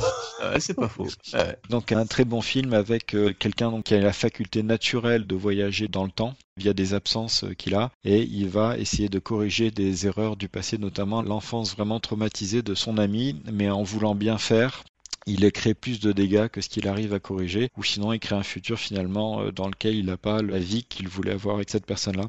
Un film très intéressant bah, sur les ruptures du continuum. Ça a été un peu repris d'ailleurs dans un jeu vidéo récemment. hein. Un jeu avec une, il y a une punk là aux cheveux bleus là et, et la fille voyage euh, Ah, avec, Life à travers les Strange. photos. Life is Strange. Life is. Strange. Ouais, avec les- oui, c'est vrai qu'il y a, un- il y a une Ouais, histoire de retour de voyage dans le temps, effectivement. Donc là, c'était pour la partie continuum, pour l'effet papillon. Grosse recommandation aussi. Alors un film qui fait vraiment réfléchir et qui lui se base sur l'autre paradoxe, qui est le paradoxe de l'écrivain, donc la boucle de causalité. Je pense pas qu'il soit sorti au cinéma. Je crois que c'est directement en DVD. Ouais, chez nous, DTV, ouais. Prédestination avec Ethan Hawke, Oui. que je vous conseille euh, énormément. Oui, très bon. Bon, c'est difficile de raconter l'histoire sans raconter la chute, mais c'est vraiment un film où, à force de voyager dans le temps, on arrive à perdre le point d'origine d'une création, d'un événement ou d'une personne. Donc c'est vraiment la boucle de causalité. C'est vrai que le scénario, bon, on peut dire qu'il a peut-être pas tout imaginé en termes de détails, il y a peut-être des lacunes dedans, mais c'est vraiment un super film, un scénario en béton. Il n'aurait pas pu exister s'il n'y avait pas eu Retour vers le futur. Il se base exclusivement sur ce paradoxe de la boucle de causalité. Il vaut largement le coup comme ça. Ben, si vous le voyez, normalement, vous allez réfléchir à est-ce que c'est vraiment possible. Et moi, personnellement, j'ai pas, en dehors d'une petite invraisemblance, mais j'ai pas vraiment trouvé de faille. C'est vraiment un très bon film à, à conseiller. D'accord, donc Prédestination des frères Spirig, je crois, effectivement, aussi Exactement. validé par Yetcha. Oui. Enfin, méfiez-vous quand même, si c'est validé par Yetcha. Ensuite, euh, bon film. Alors, c'est un peu lié à, Retour vers le futur. C'est aussi les ruptures du continuum. Je triche un peu parce que le film date d'après Retour vers le futur, mais il est basé sur une œuvre qui est plus ancienne de Ray Bradbury. L'histoire est très bonne de ce film et le film est extrêmement mauvais. Donc, ça s'appelle euh, A Sound of Thunder. Je connais pas le titre en français. C'est l'histoire d'une entreprise qui fait des voyages euh, touristiques dans le passé pour aller à l'époque des dinosaures. Et à partir simplement d'une empreinte de pas en dehors d'un parcours dressé pour les touristes temporels, ils arrivent à mettre une empreinte d'ADN humain dans le passé des dinosaures. Et du coup, quand ils reviennent dans le futur, tout le monde est changé. Les dinosaures sont devenus extrêmement intelligents, dominent le monde. Il y a des phénomènes de vagues temporelles qui arrivent. Si vous regardez l'histoire vraiment avec un peu de recul, vous voyez que c'est une très bonne histoire, ça tourne vraiment bien. C'est un très bon réalisateur, d'ailleurs le même réalisateur, je crois que Time Cop, qui a fait ce film-là. Ouais, effectivement, c'était un bon réalisateur, parce qu'il fait plus que des croûtes maintenant. Mais le film a bénéficié d'un budget totalement ridicule et du coup ça rend vraiment pas bien à l'écran mais c'est aussi un rejeton de Retour vers le futur. Sinon un bon film à recommander, euh, Source Code Ouais. aussi qui utilise ces phénomènes de boucle temporelle, de cycle en permanence, euh, qui est aussi issu de Retour vers le futur. Looper avec Bruce Willis Dernier bon film, peut-être. Ah oui, me rappelle de ça. Ouais. et euh, Joseph Gordon-Levitt, donc avec euh, pareil la théorie du grand-père, même pire encore puisque on peut directement aller en- au- dans le passé pour se tuer soi-même, ce qui pose énormément de questions sur les boucles temporelles. Et Time Cop. Ah, bah Euh, Je voilà. Time Cop. Le meilleur pour la fin, t'as complètement raison. Dans Time Cop, aller changer le passé, il rajoute une petite chose que le Retour vers le futur n'avait pas envisagé. Jean-Claude Van Damme. Non, ouais, en plus de ça, Retour vers le futur, on dit qu'on peut avoir des chocs psychologiques si on se croise son propre soi dans un moment ou un autre dans le passé ou dans le futur. Dans le film Time Cop, euh, si vous croisez votre double et que vous arrivez à vous toucher, vous finissez carrément en bouillie. Ou en grand écart, ça peut. voilà, Ou en grand-. En grand Et écart. après, Creepers se moque des films que j'aime. hein. Mais bon, je- moi je dis ça, je dis rien. On ne touche pas à Jean-Claude Van Damme, monsieur. Tu n'as. Oh, voilà, ah mais tu je n'as vais pas pas le toucher à toucher. Alors, je tiens à défendre quand même ce réalisateur parce que Time Cop, c'est quand même un bon film. C'est un des peut-être des derniers bons films avec Jean-Claude Van Damme. Il a quand même fait des films super qui sont euh, Outland avec Sean Oui. Connery. Guerre et Passion aussi. Guerre et Passion, je connais pas. Non, Peter Ian faisait partie des bons faiseurs dans ces années-là. et, euh, Et 2010. C'était un bon réalisateur à l'époque. On appelait un bon faiseur à Hollywood, un mec qui savait faire un, tenir un projet euh, du début à la fin de manière efficace.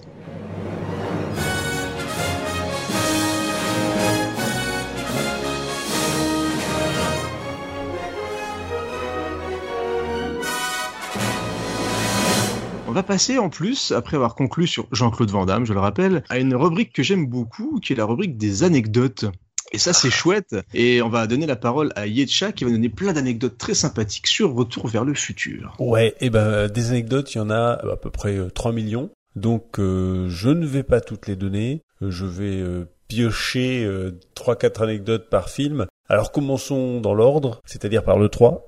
non, je fais une petite blagounette sur le temps. Euh, je vais commencer juste par le 1. dans le 1, le nom de l'appareil de guitare qui est euh, utilisé par Marty, le CMR 114, est le même que dans le message du B52 de Dr. Folamour et que dans l'Explorer de Jupiter dans 2001. Deux excellents films. Euh, pour le premier, je suis d'accord, Dr. Folamour. 2001, moi, je reste toujours très très circonspect sur cette fin infecte et imbitable pendant 20 minutes de couleur euh, psychédélique. Eh ben, pour une fois, je serais d'accord avec toi. En tout cas, Kubrick dans les deux cas, donc un petit euh, clin d'œil à Kubrick. Deuxième anecdote, euh, les pendules qui sonnent en même temps, euh, c'est comme dans le film de la machine à voyager dans le temps de 1960, qui est un très très bon film, je le conseille à tous, hein, pour ceux qui aiment les films sur le voyage dans le temps, évidemment. Euh, le président du jury qui évalue la prestation de Marty, donc c'est Huey Lewis de Power of Love, donc celui qui va faire la bande son, hein, et, le guitariste qui est derrière Marty, c'est Paul Hanson, qui a entraîné lui-même Michael J. Fox à faire de la guitare pour le film. C'est bon, vous suivez toujours? Oui, absolument, absolument. Alors, sur la fameuse voiture, donc la DeLorean, on peut signaler qu'il y a eu 8500 DeLorean qui ont été construites en Irlande entre 80 et 82. Aujourd'hui, pour avoir une DeLorean d'époque, dans un état correct et sans trop trop de kilomètres, j'ai trouvé une annonce sur le Bon Coin, hein, tout simplement, pour une DeLorean à 30 000 kilomètres qui vaut euh, 30 000 euros. Voilà, c'est à peu près l'argent qu'il faut débourser pour avoir une DeLorean en pas trop piteux état. Quoi. 30 000 kilomètres, j'ai un doute. Oui, après, euh, bon, mais en tout cas, elle est annoncée comme ça. Elle a dû faire des tours de compteur. C'est possible. Après, euh, DeLorean a, annoncé euh, qu'ils allaient refaire euh, la dite voiture. Normalement, en 2017, devrait commencer la production avec des prix de vente allant de 60 000 à 90 000 euros. Euh, avec des voitures beaucoup plus puissantes qu'à l'époque parce qu'elle avait euh, à peu près 150 chevaux. Là, ils veulent faire euh, une voiture entre 300 et 400 chevaux. Bon, après, euh, est-ce que ça sera vraiment réalisable? Est-ce qu'ils le feront? C'est pas gagné quand même. La rue principale de Hill Valley, vous l'avez peut-être reconnue. Gizmo, non, ça te dit rien? Elle est utilisée dans un autre film. Dans Gremlins. Exactement, parce que c'est le même studio, hein, tout Ah. simplement. Donc c'est voilà, on peut réussir à reconnaître un petit peu quand même cette rue. Les couleurs des trois cadrans de la DeLorean, rouge, orange et vert, sont encore une fois un hommage aux couleurs des lampes sur la machine à voyager dans le temps de 1960. Donc euh, vraiment accroché à ce film. Alors pour le deuxième film, le fameux générique dans les nuages, vous vous en rappelez? Oui, tout à Hein, fait. il y a, on voit les nuages qui filent là. Eh bien, c'est des séquences qui viennent du film Firefox de 1982 avec euh, Clint Eastwood. Ah, Clint. Bah oui. Carrément. Voilà, ils ont... Donc euh, voilà, je pense que c'est encore peut-être un clin d'œil à Eastwood. je ne sais pas, mais c'est rigolo. Excellent film en plus. Alors, il y a une scène qui est rigolote parce que vous savez Christopher Lloyd, enfin le Doc, à un moment euh, dit que il s'est fait faire un lifting parce qu'il paraît très jeune et il lui dit voilà etc. Alors qu'il a la même tête. Voilà, euh, cette scène a été uniquement faite et ce dialogue uniquement fait pour éviter à Christopher Lloyd de porter un masque pendant les 11 mois de tournage. quoi. un masque qui l'aurait vieilli, etc. Quoi. Donc euh, du coup, euh, ils ont fait ça comme ça, hop, terminé. En plus, ça coûte moins cher hein, puisqu'il y a moins de maquillage, donc c'est pas mal finalement. Est-ce que vous avez remarqué dans le café 80s un petit jeune qui est autour d'une borne d'arcade Elijah Wood. Voilà, Elijah Wood, donc c'est son premier rôle, hein, son tout premier rôle d'Elijah Wood. Alors pour euh, les non-connaisseurs, Elijah Wood, c'est notamment celui qui a joué le rôle de Frodon. Frodon, bien sûr, dans les trilogies euh, de Peter Il Jackson. était déjà petit d'ailleurs. Il était déjà petit, il est tout petit. Et alors dans la bande de Tannen, il y a un autre acteur qui effectue un de ses premiers rôles. Jason Scott Lee. Exactement, bien vu Gizmo, Jason Scott Lee, qui a incarné notamment Bruce Lee dans le film Dragon. D'ailleurs, quand j'ai vu que c'était lui, Ouais. j'ai pas arrêté de le regarder au lieu de regarder Biff en Ah train oui. de parler et regarder l'espèce de, de mimique débile. fait, ouais, ouais, ouais, je suis d'accord. J'ai regardé aussi. c'est vrai que c'est assez ridicule. Alors, pour le troisième film, on va en finir là, hein, pour euh, quelques anecdotes supplémentaires. Le décor de Hill Valley, euh, version western, a été détruit complètement en 1996 parce que c'est un éclair qui est tombé sur le décor et qui a mis le feu au, décor. Donc c'est quand même un petit peu drôle parce qu'on parle quand même d'éclairs qui tombent sur la mairie, sur l'antenne pour euh, faire voyager dans le temps Marty, etc., etc. Et ben donc là il y a vraiment un éclair qui est tombé dessus et ben ça a mis le feu et ça a détruit tout le décor. donc en 96, donc c'est assez rigolo. Autre chose moins rigolote, il y a eu un accident, en fait, euh, toujours sur le troisième, bien sûr, avec Michael J. Fox lors de sa pendaison. En fait, euh, il y a eu un, un problème euh, dans la préparation de l'effet spécial et il a été réellement en fait euh, pendu. Et il a été euh, inconscient pendant plusieurs minutes. Ils s'en sont rendus compte euh, bah, un peu au dernier moment hein, parce que sinon il allait mourir euh, pendant cette scène-là. Je sais pas si vous aviez entendu parler de ça, mais euh, Ah, non. Ça, c'est un euh, acteur voilà. complet. Hein ils ont frôlé la catastrophe, quoi. Mm. Un autre truc, bon bah là, vous avez tous reconnu, hein, le groupe qui joue la musique western, là, euh, c'est les ZZ Top avec leur grande barbe. Ils jouent un, un de leurs titres d'ailleurs euh, qui s'appelle Double Back. Ils le jouent en acoustique donc, euh, mais c'est un des titres des ZZ Top et c'est eux-mêmes qui jouent. Et alors ensuite, pour terminer, les scènes euh, avec Michael J. Fox. Donc, je précise bien, les scènes avec Michael J. Fox dans la voiture poussée par le train ont été filmées à l'envers. Ah Et pourquoi donc? Je ne sais pas, monsieur, mais vous allez nous le dire. et oui, car la compagnie d'assurance avait peur que la locomotive fasse dérailler la voiture en marche avant et donc euh, provoquer des soucis qu'ils auraient à payer euh, envers l'acteur notamment. Donc euh, voilà, juste parce que la compagnie d'assurance avait peur, ils ont filmé le truc à l'envers. Donc c'est voilà, c'est rigolo. On pourrait quand même dire un truc quand même qui colle à, enfin c'est un peu la malédiction de Michael J. Fox, c'est qu'il joue un adolescent, il a 24 ans quand il y a Retour vers le futur. Oui, oui, oui, bien sûr. Bah, c'est vrai, ça fait partie de J'avais ces pas- acteurs qui ne vieillissent pas. C'est vrai. Euh, ou alors qui vieillissent mal. Une fois qu'ils vieillissent, ça se voit beaucoup trop, en fait. C'est un peu bizarre. Ah, Wiz, tu voulais dire puis-je? J'ai quelques, juste en une minute, quelques anecdotes supplémentaires. La première, c'est con, mais en fait, je n'avais pas remarqué jusque-là. C'est mon dernier visionnage que je me suis rendu compte du truc. Oh, mais comment j'ai loupé ça? Dans le générique de début du premier film, la séquence avec les horloges, il y a un plan sur une horloge qui représente un personnage qui est accroché aux aiguilles. Donc, il y a une référence à Harold Lloyd, mais aussi à la fin du même film. Donc, c'est assez rigolo. C'est la première fois que je le remarquais. Mais j'en ai deux autres qui sont très fun. Ronald Reagan a été contacté pour savoir s'il acceptait qu'on le mentionne dans le film. Alors, il a donné son accord et Il est mentionné. il a indiqué, il est mentionné dans le film d'ailleurs, Mm, mm, mm. et il a indiqué par la suite qu'il avait adoré le film et il a adoré tant et si bien que il a cité le film dans un de ses discours sur l'état de l'Union en mentionnant que, comme disait euh, machin dans Retour vers le futur, là où on va, on n'a pas besoin de route. Ah. Et j'ai vu la séquence en vidéo, c'est tordant. Excellent. Je savais pas ça. Par Ouais. contre, il y a une affiche d'un de ces films dans le, je sais plus quel film, mais il y a une affiche du- d'un film avec euh, Ronald Reagan. En 55. Oui, je crois, oui, oui, un tout à fait, euh, en dans le 55. deuxième. Ouais. Exactement. Et alors, quand même, l'anecdote des anecdotes, je pensais que tu l'aurais. Ah, vas-y, bah, je l'ai peut-être, hein, mais je l'ai peut-être pas cité. alors. La DeLorean est une voiture qui ne roule pas à 88 miles à l'heure. Ah bon? Non, C'est vrai? La DeLorean roule à 85 miles à l'heure. Ah oui. J'ai vu un tableau de bord d'un modèle de 81 qui ne roule que jusqu'à 80. En fait, c'est un faux tableau de bord qu'ils ont mis pour le tournage. Hmm, Alors j'avais vu en effet, c'est pour ça que je parlais de la nouvelle de Lorraine qu'ils voulaient faire, qu'en effet la première version était assez poussive et qu'elle n'était pas assez puissante. C'est pour ça qu'ils veulent en faire une plus puissante. Et donc ils vont faire Mais une je ne savais pas ça. qu'elle monte à 88 miles à l'heure. Ah excellent. Ah oui, ça je savais C'est pas. quand Très même, quand j'ai vu le truc, je dis, c'est pas Ah oui, c'est possible, énorme. c'est terrible. C'est énorme.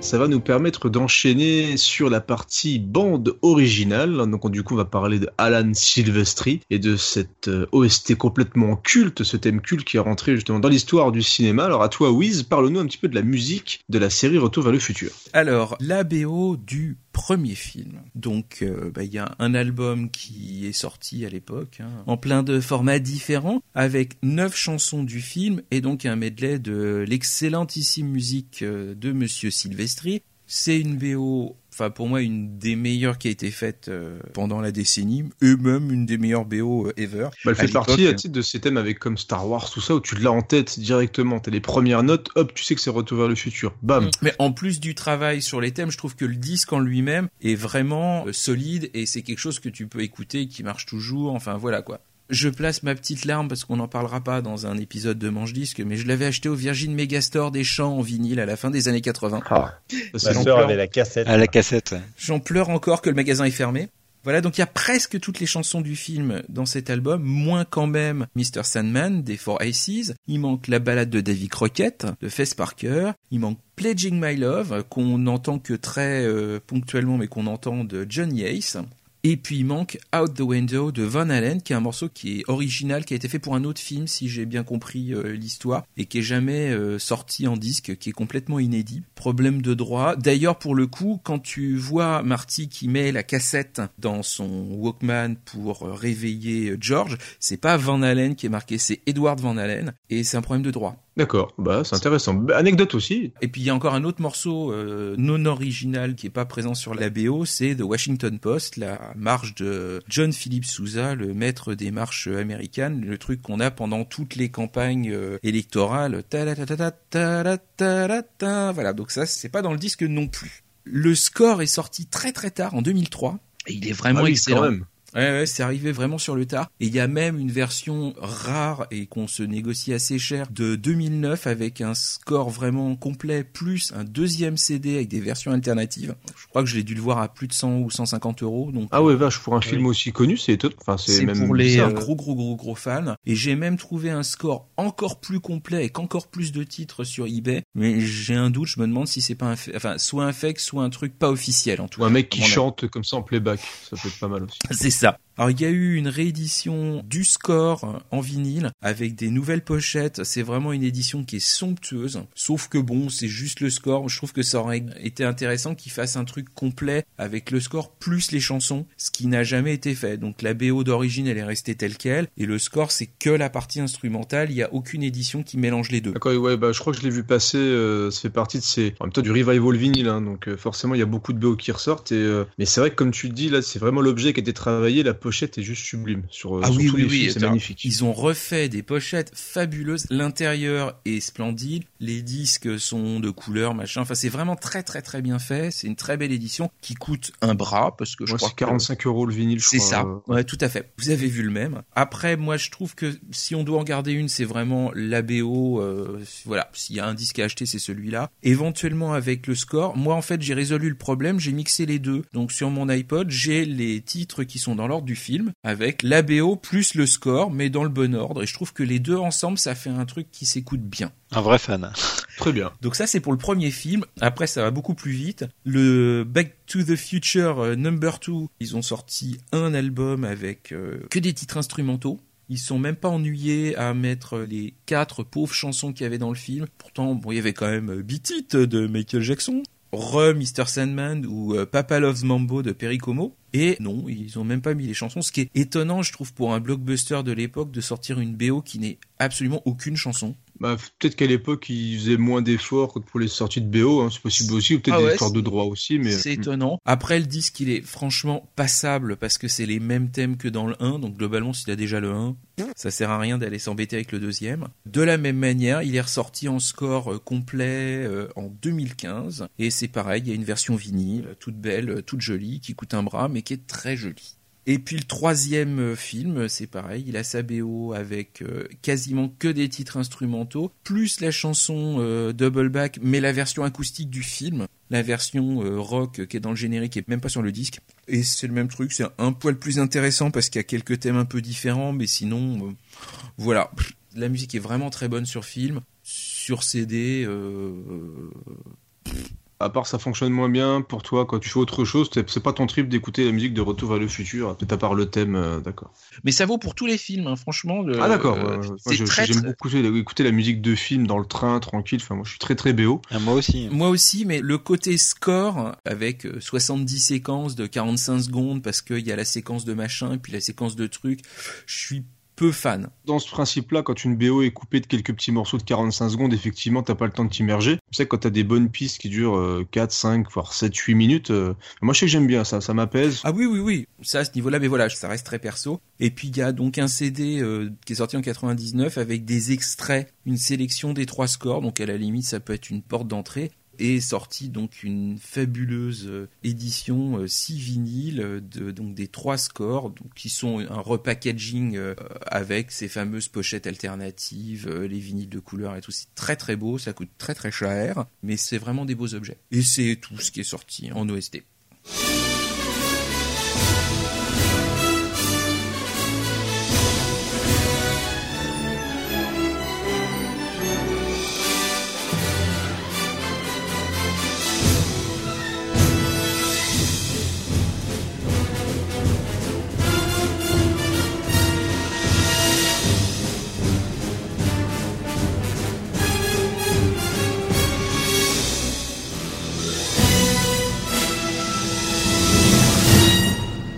Eh bien, merci Wiz. Maintenant qu'on a fait le tour en musique de la trilogie Retour vers le futur, et on se rapproche quand même tout doucement de la fin de l'émission, on a été un petit peu bavard. Je sais pas si vous avez vu quand même, mais bon, trois films, c'est un petit peu compliqué à, à synthétiser. mais il y a quand même encore deux, trois petits éléments. On va pas vous laisser comme ça tranquille. On va notamment parler donc du 30e anniversaire. On pouvait pas passer à côté. Il y a eu quand même pas mal d'événements notables qui sont passés par-ci par-là. Euh, et donc, euh, Wiz va nous parler eh ben, d'un anniversaire qui s'est passé à Londres. Oui, on a noté ça comme étant le 29e anniversaire parce que ça s'est fait 29 ans après. Le prétexte officiel, c'était les 70 ans de l'horloge de l'hôtel de ville. Voilà. Donc on se place en 1955. C'était donc euh, la projection organisée par Secret Cinema à l'été 2014, en juillet et en août, en plein cœur de Londres, enfin sur l'ex-parc olympique. Et ça a été un truc absolument génialissime. Ils avaient recréé donc euh, dans cette espèce de simili parc d'attractions quelques briques différentes, c'est-à-dire qu'on rentrait par la ferme des Peabody et puis on marchait un peu, on rentrait dans une partie qui était euh, la petite banlieue avec quelques maisons comme ça de banlieue par-ci par-là, la maison des McFly, euh, la maison de Beef, la maison de Doc. Et puis en marchant encore un petit peu, on arrivait vraiment sur la place de l'hôtel de ville avec les magasins d'époque années 50, l'hôtel de ville qui se transformait en écran de projection sur lequel bah, le film était projeté euh, à la nuit tombée où on était tous installés euh, sur l'herbe euh, devant l'écran tout au long de la journée, tu avais des acteurs qui jouaient les différents rôles. Donc on croisait des Marty, des Doc, un peu partout, qui rejouaient des scènes du film. Et pendant la projection du film, eh ben, on avait aussi des acteurs qui refaisaient en parallèle, en synchro, différentes séquences. Et on a vu arriver dans chaque moment important la fameuse DeLorean, une vraie DeLorean customisée et tout. Et c'était vraiment un bon truc. Alors après, bah le moins du truc, c'est qu'ils ont fait quelque chose qui était euh, très très grand avec un budget qui permettait pas de faire aussi bien que ce qu'ils auraient voulu toutes les boutiques étaient un petit peu cheap, il y avait plein de trucs qui étaient un petit peu cheap dans l'ensemble. Mais ils ont fait quelque chose de tellement énorme que ça ne pouvait pas être euh, aussi exceptionnel et aussi décor de cinéma qu'on pouvait l'imaginer. Mais euh, ça rendait quand même super bien. Tous les gens qui étaient venus, même moi, j'avais fait le tour des friperies pour m'habiller années 50. Tout le monde était habillé années 50. Un truc géantissime. ça devait être sympa, ouais. Mm. Un très très très bon souvenir. Vraiment, j'ai adoré. Écoute, ça donne envie. Je vois que tu as mis euh, une vidéo sur le conducteur qu'on pourra peut-être, je pense, rajouter euh, sur le site pour essayer de vous faire partager un petit peu ça. Et donc forcément, on a fait le 29e.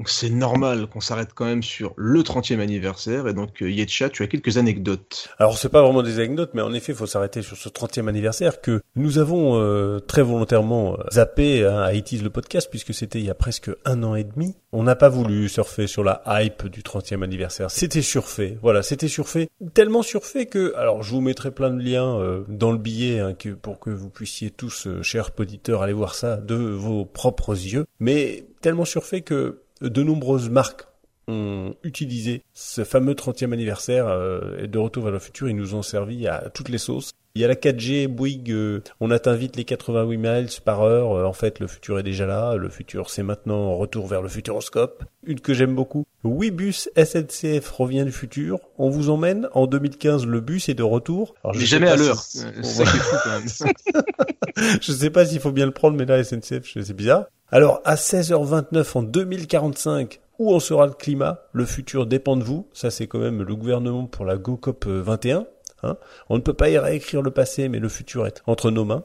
Il y a matériel.net qui proposait un code promo à 88 miles euh, et qui faisait 8,8% de réduction, etc., etc. Enfin, il y a plein de choses comme ça qui sont assez sympathiques et qui montrent vraiment euh, l'impact sur la pop culture, en fait, hein, tout simplement, de Retour vers le futur. Et il y a eu également une soirée exceptionnelle, euh, Retour vers le Grand Rex, hein, les fameuses soirée du Grand Rex qui s'est étalée sur plusieurs jours avec euh, plein de choses. Il y avait Luc Hamet qui est invité, qui est le doubleur officiel de Michael J. Fox dans les films. Euh, il y avait euh, la Philharmonie qui était là. il y avait un groupe qui jouait les morceaux de l'OST. Il y avait les voix françaises de Lorraine et Doc qui étaient venus, donc notamment donc Pierre Hamet.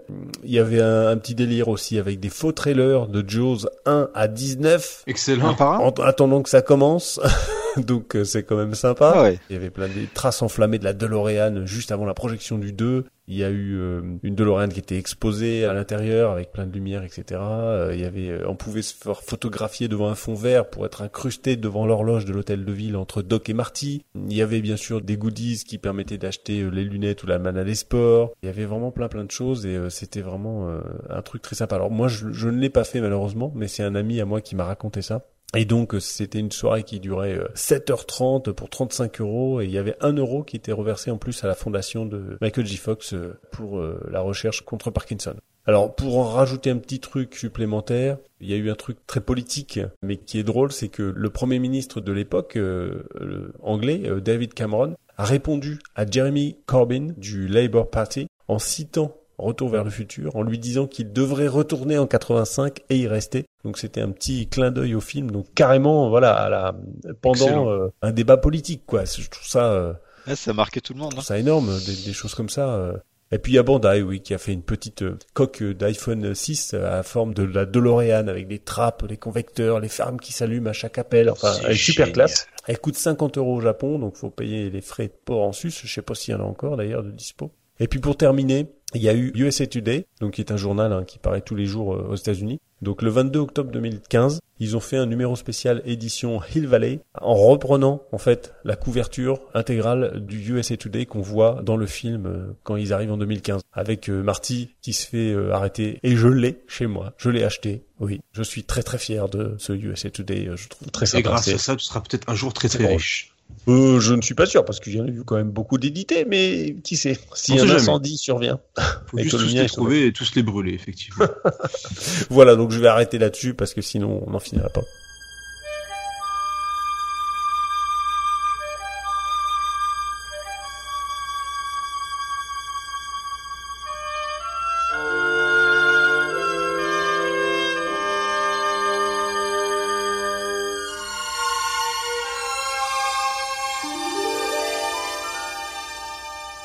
Après ce retour sur ce 30e anniversaire, on va passer sur euh, bah forcément les produits dérivés. La saga étant ce qu'elle est, c'est-à-dire très très connue et culte un petit peu partout. On a eu énormément de choses autour de ces trois films-là. Et donc Gizmo va commencer en nous parlant des jeux vidéo et des goodies. Oui, donc je vais vous parler des comic books, goodies, jeux vidéo. On va aller très vite. C'est juste pour faire un balayage de tout ce qu'on a fait. Au niveau des comics, il y a eu deux séries. Une série de comics à chaud pendant les films dans les années 91 on va l'oublier, de toute façon vous n'arriverez pas à le trouver. Par contre, depuis fin 2015, il y a les comics qui sont de nouveau édités, une nouvelle série euh, dessinée, Retour vers le futur, euh, édition IDW. Vous pouvez le trouver en France aux éditions Flamival. Il y a le premier volume qui est sorti sur Original Comics. Donc c'est des histoires, ça reprend pas les films, c'est des nouvelles histoires de Marty et de Doc. Je vous le conseille. Euh, un peu perturbant par contre, c'est qu'ils changent de dessinateur à chaque épisode. Ah, c'est chaud ça. Mais bon, c'est quand même sympa. Je l'ai, c'est papier de bonne qualité, donc euh, je vous le conseille.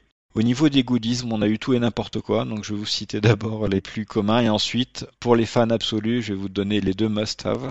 Donc vous avez eu le blouson de Marty dans Retour vers le futur numéro 2. Vous avez une Monopoly édition spéciale Retour vers le futur avec tous les lieux de la série euh, à acheter.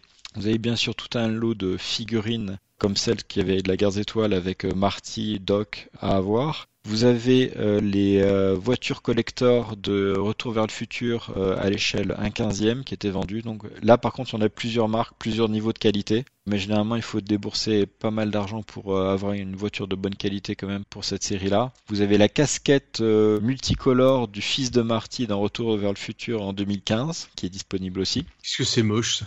Je trouve ça très très moche. Dans une édition DVD collector, vous, aviez un mini euh, convecteur temporel aimanté à coller dans votre voiture. avec le volant avec la moquette dessus, donc ça brille, c'est électrique, et euh, donc vous avez le convecteur temporel dans votre voiture. Et pour finir, pour les deux derniers et les plus chers, mais bon, quand on aime, euh, on compte pas. Je l'avais cité juste avant, Retour vers le futur numéro 2, l'édition spéciale faite par Nike des chaussures de Marty qui se lassent automatiquement mais par contre avec les euh, semelles qui clignotent comme pour les enfants. Ces chaussures, je crois que sont toujours euh, disponibles. Le prix est assez cher, je crois qu'il y en a dans les 150 euros, mais c'est un, un, bel objet. Et par contre, si vous êtes vraiment fan ultime, vous avez un modèle réduit de la DeLorean avec Marty qui sort de là extrêmement détaillé. Vraiment une pièce magnifique à l'échelle 1 sixième, donc faut voir que ça va prendre euh, la table du salon. Ah quand même. en gros. Par contre, je suis assez surpris par le prix. C'est beaucoup, mais par rapport à ce que c'est, c'est pas énorme, euh, 700 euros. Quand on voit le prix de certaines figurines en résine pour la guerre des étoiles ou d'autres produits dérivés, vu, enfin, regardez sur internet, c'est, si vraiment vous êtes fan et que vous avez surtout de la place, c'est vraiment une très très belle pièce et c'est toujours disponible. Et les jeux vidéo pour finir? Vous avez euh, deux jeux vidéo surtout qui sont sortis, un en 85 à chaud en même temps que le film. Il est sorti sur la NES, même pour l'époque le jeu était pourri. Ouais, c'était nul, c'était super nul. Vous pouvez le prendre sur un émulateur si vous voulez, mais bon, ça vaut pas le coup. Par contre, il y a un nouveau jeu qui est disponible, c'est un point and click, vous le trouverez sur Steam et euh, il est vraiment euh, très bien foutu. Le jeu est pas mal, les énigmes sont logiques, il est très bien réalisé et celui-là je vous le conseille. Écrit par Bob Geld, alors euh, c'est un jeu Telltale, euh, donc ceux qui ont fait les, les Walking Dead, tout ça. Oui. Et c'est vrai qu'il est plutôt sympa, il est même trouvable en boîte sur PlayStation 4 et Xbox One, je crois. Exact. Oui, oui, Mm. tout à fait. Et c'est très sympa, ouais. Ouais, plutôt c'est très fidèle, et bonne ambiance, c'est assez facile à jouer, donc c'est vrai que si vous êtes fan, euh, c'est Il c'est a plutôt été un bon jeu. assez, mal euh, réceptionné, assez mal noté, mais moi, franchement, pour les fans, moi, je trouve qu'il est euh, Ouais, c'est agréable. correct. Ouais, ah ouais, ouais. Moi, j'ai kiffé. hein. Mm. Voilà pour les produits dérivés.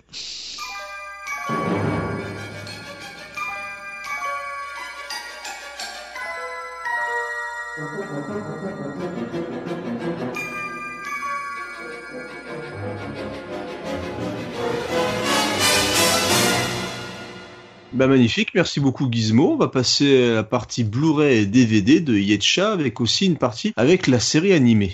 Eh ben super, moi je peux rajouter qu'en goodies, euh, j'ai une montre euh, qui indique l'heure vraiment, hein, qui a une forme de convecteur temporel. C'est très difficile de lire dessus, mais on y arrive quand même. Ça clignote et tout, c'est délire. Quelle Et puis, euh, et puis j'ai la version Lego de la DeLorean, pièce euh, très rare à trouver. Il se la pète en plus. J'ai cassé mon portefeuille. en tout cas, voilà, côté image, côté film, j'ai personnellement regardé et je le possède, j'ai le coffret Blu-ray du 3, alors celui qui est sorti le 3 novembre 2010. Non pas l'édition spéciale qui est sortie à l'occasion du 30e anniversaire le 6 octobre 2015, hein, donc je précise bien. J'en connais pas vraiment d'ailleurs les différences, hein, en dehors des goodies qui sont présents dans cette édition spéciale, et puis d'un prix qui est 3 à 4 fois plus élevé, et du nombre euh, limité à 2000 exemplaires. On sent qu'ils ont surfé un petit peu sur le truc pour euh, juste euh, revendre du coffret Blu-ray euh, plus cher et en édition limitée. Vous êtes Bon. médisant. Ben, pff, je pense que c'est un peu ça quand même. Hein. euh, mais bon, en tout cas, dans mon coffret, c'était un vrai bonheur de regarder sans Blu-ray. J'ai trouvé que la qualité d'image était très bonne. Les commentaires euh, sont très nombreux. Euh, J'ai regardé tous les films avec les commentaires. Alors par contre, il y a pas mal de fautes de traduction et de grammaire. Il y a parfois un mauvais timing, mais bon, ça se regarde quand même. On arrive à comprendre hein, tout ce qui se raconte. Les interviews des personnes euh, n'apportent pas plus que l'ensemble des commentaires euh, un peu bêtisiers ou des comparaisons avec le storyboard, euh, etc., etc. Ça apporte pas un vrai plus. Il y a des scènes coupées aussi qui nous présentent. et Il y a pas mal de petits bonus. C'est un joli habillage au niveau des menus. Bon, bref, c'est un coffret qui est tout à fait, qui se trouve assez facilement. Est-ce que Et, tu sais si, on, si dans les bonus il y a les essais de Eric Stoltz justement? Non, je ne que- crois pas. Alors, attends, je, oh, je me rappelle plus. Je te dis non, c'est- direct. c'est mais... c'est pas le piège, mais bah, au Non, cas non, où non. si ça n'apparaît pas sur le- les coffrets.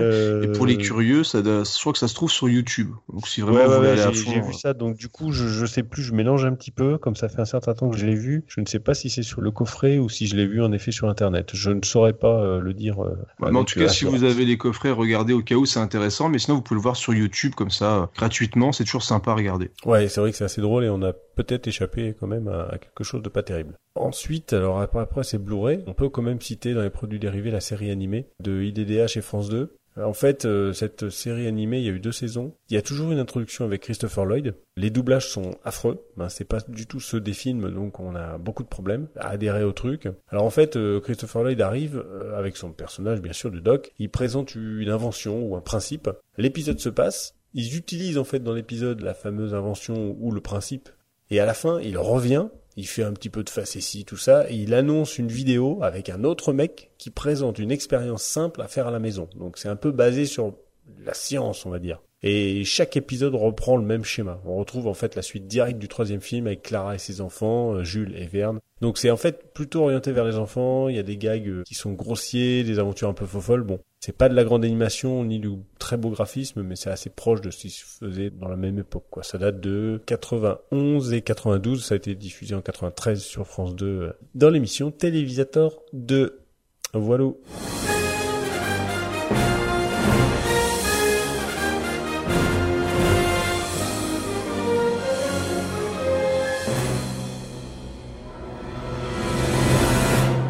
Bien, merci beaucoup Yetcha et maintenant il est temps de passer au scandale, l'affaire qui a fait trembler la terre entière et c'est Wiz qui va nous parler de l'arnaque Overboard. C'est de la merde. Qu'est-ce que c'est que ce truc? Mais c'est de la merde J'ai découvert en fouillant un petit peu deux modèles d'Overboard. Donc un premier modèle qui l'évite Vraiment. Alors il évite sur son socle, hein, il évite à 3 cm du sol. Il est hors de question de mettre un panard dessus parce que sinon tu le casses. Hein. Mais il évite. C'est un splendide objet de décoration, échelle euh, un pour un. Enfin voilà machin. Le truc crétin, c'est que il coûte 1950 euros. Ouh la vache. Je mais pourquoi pas rajouter 65 euros et faire un modèle à 2015 euros? Ça aurait été drôle au moins. Oui, mais peut-être c'est peut-être les frais de port.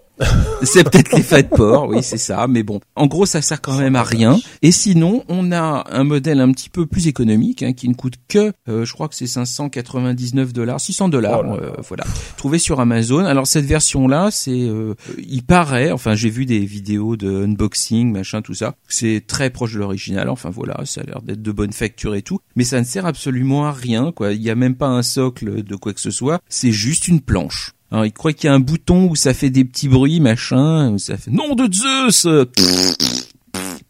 Voilà, des conneries comme ça. Mais sinon, c'est tout, ça ne sert absolument à rien. Voilà, c'est un, un splendide objet de décoration pour quand même très très très très cher. Après, est-ce que c'est une arnaque?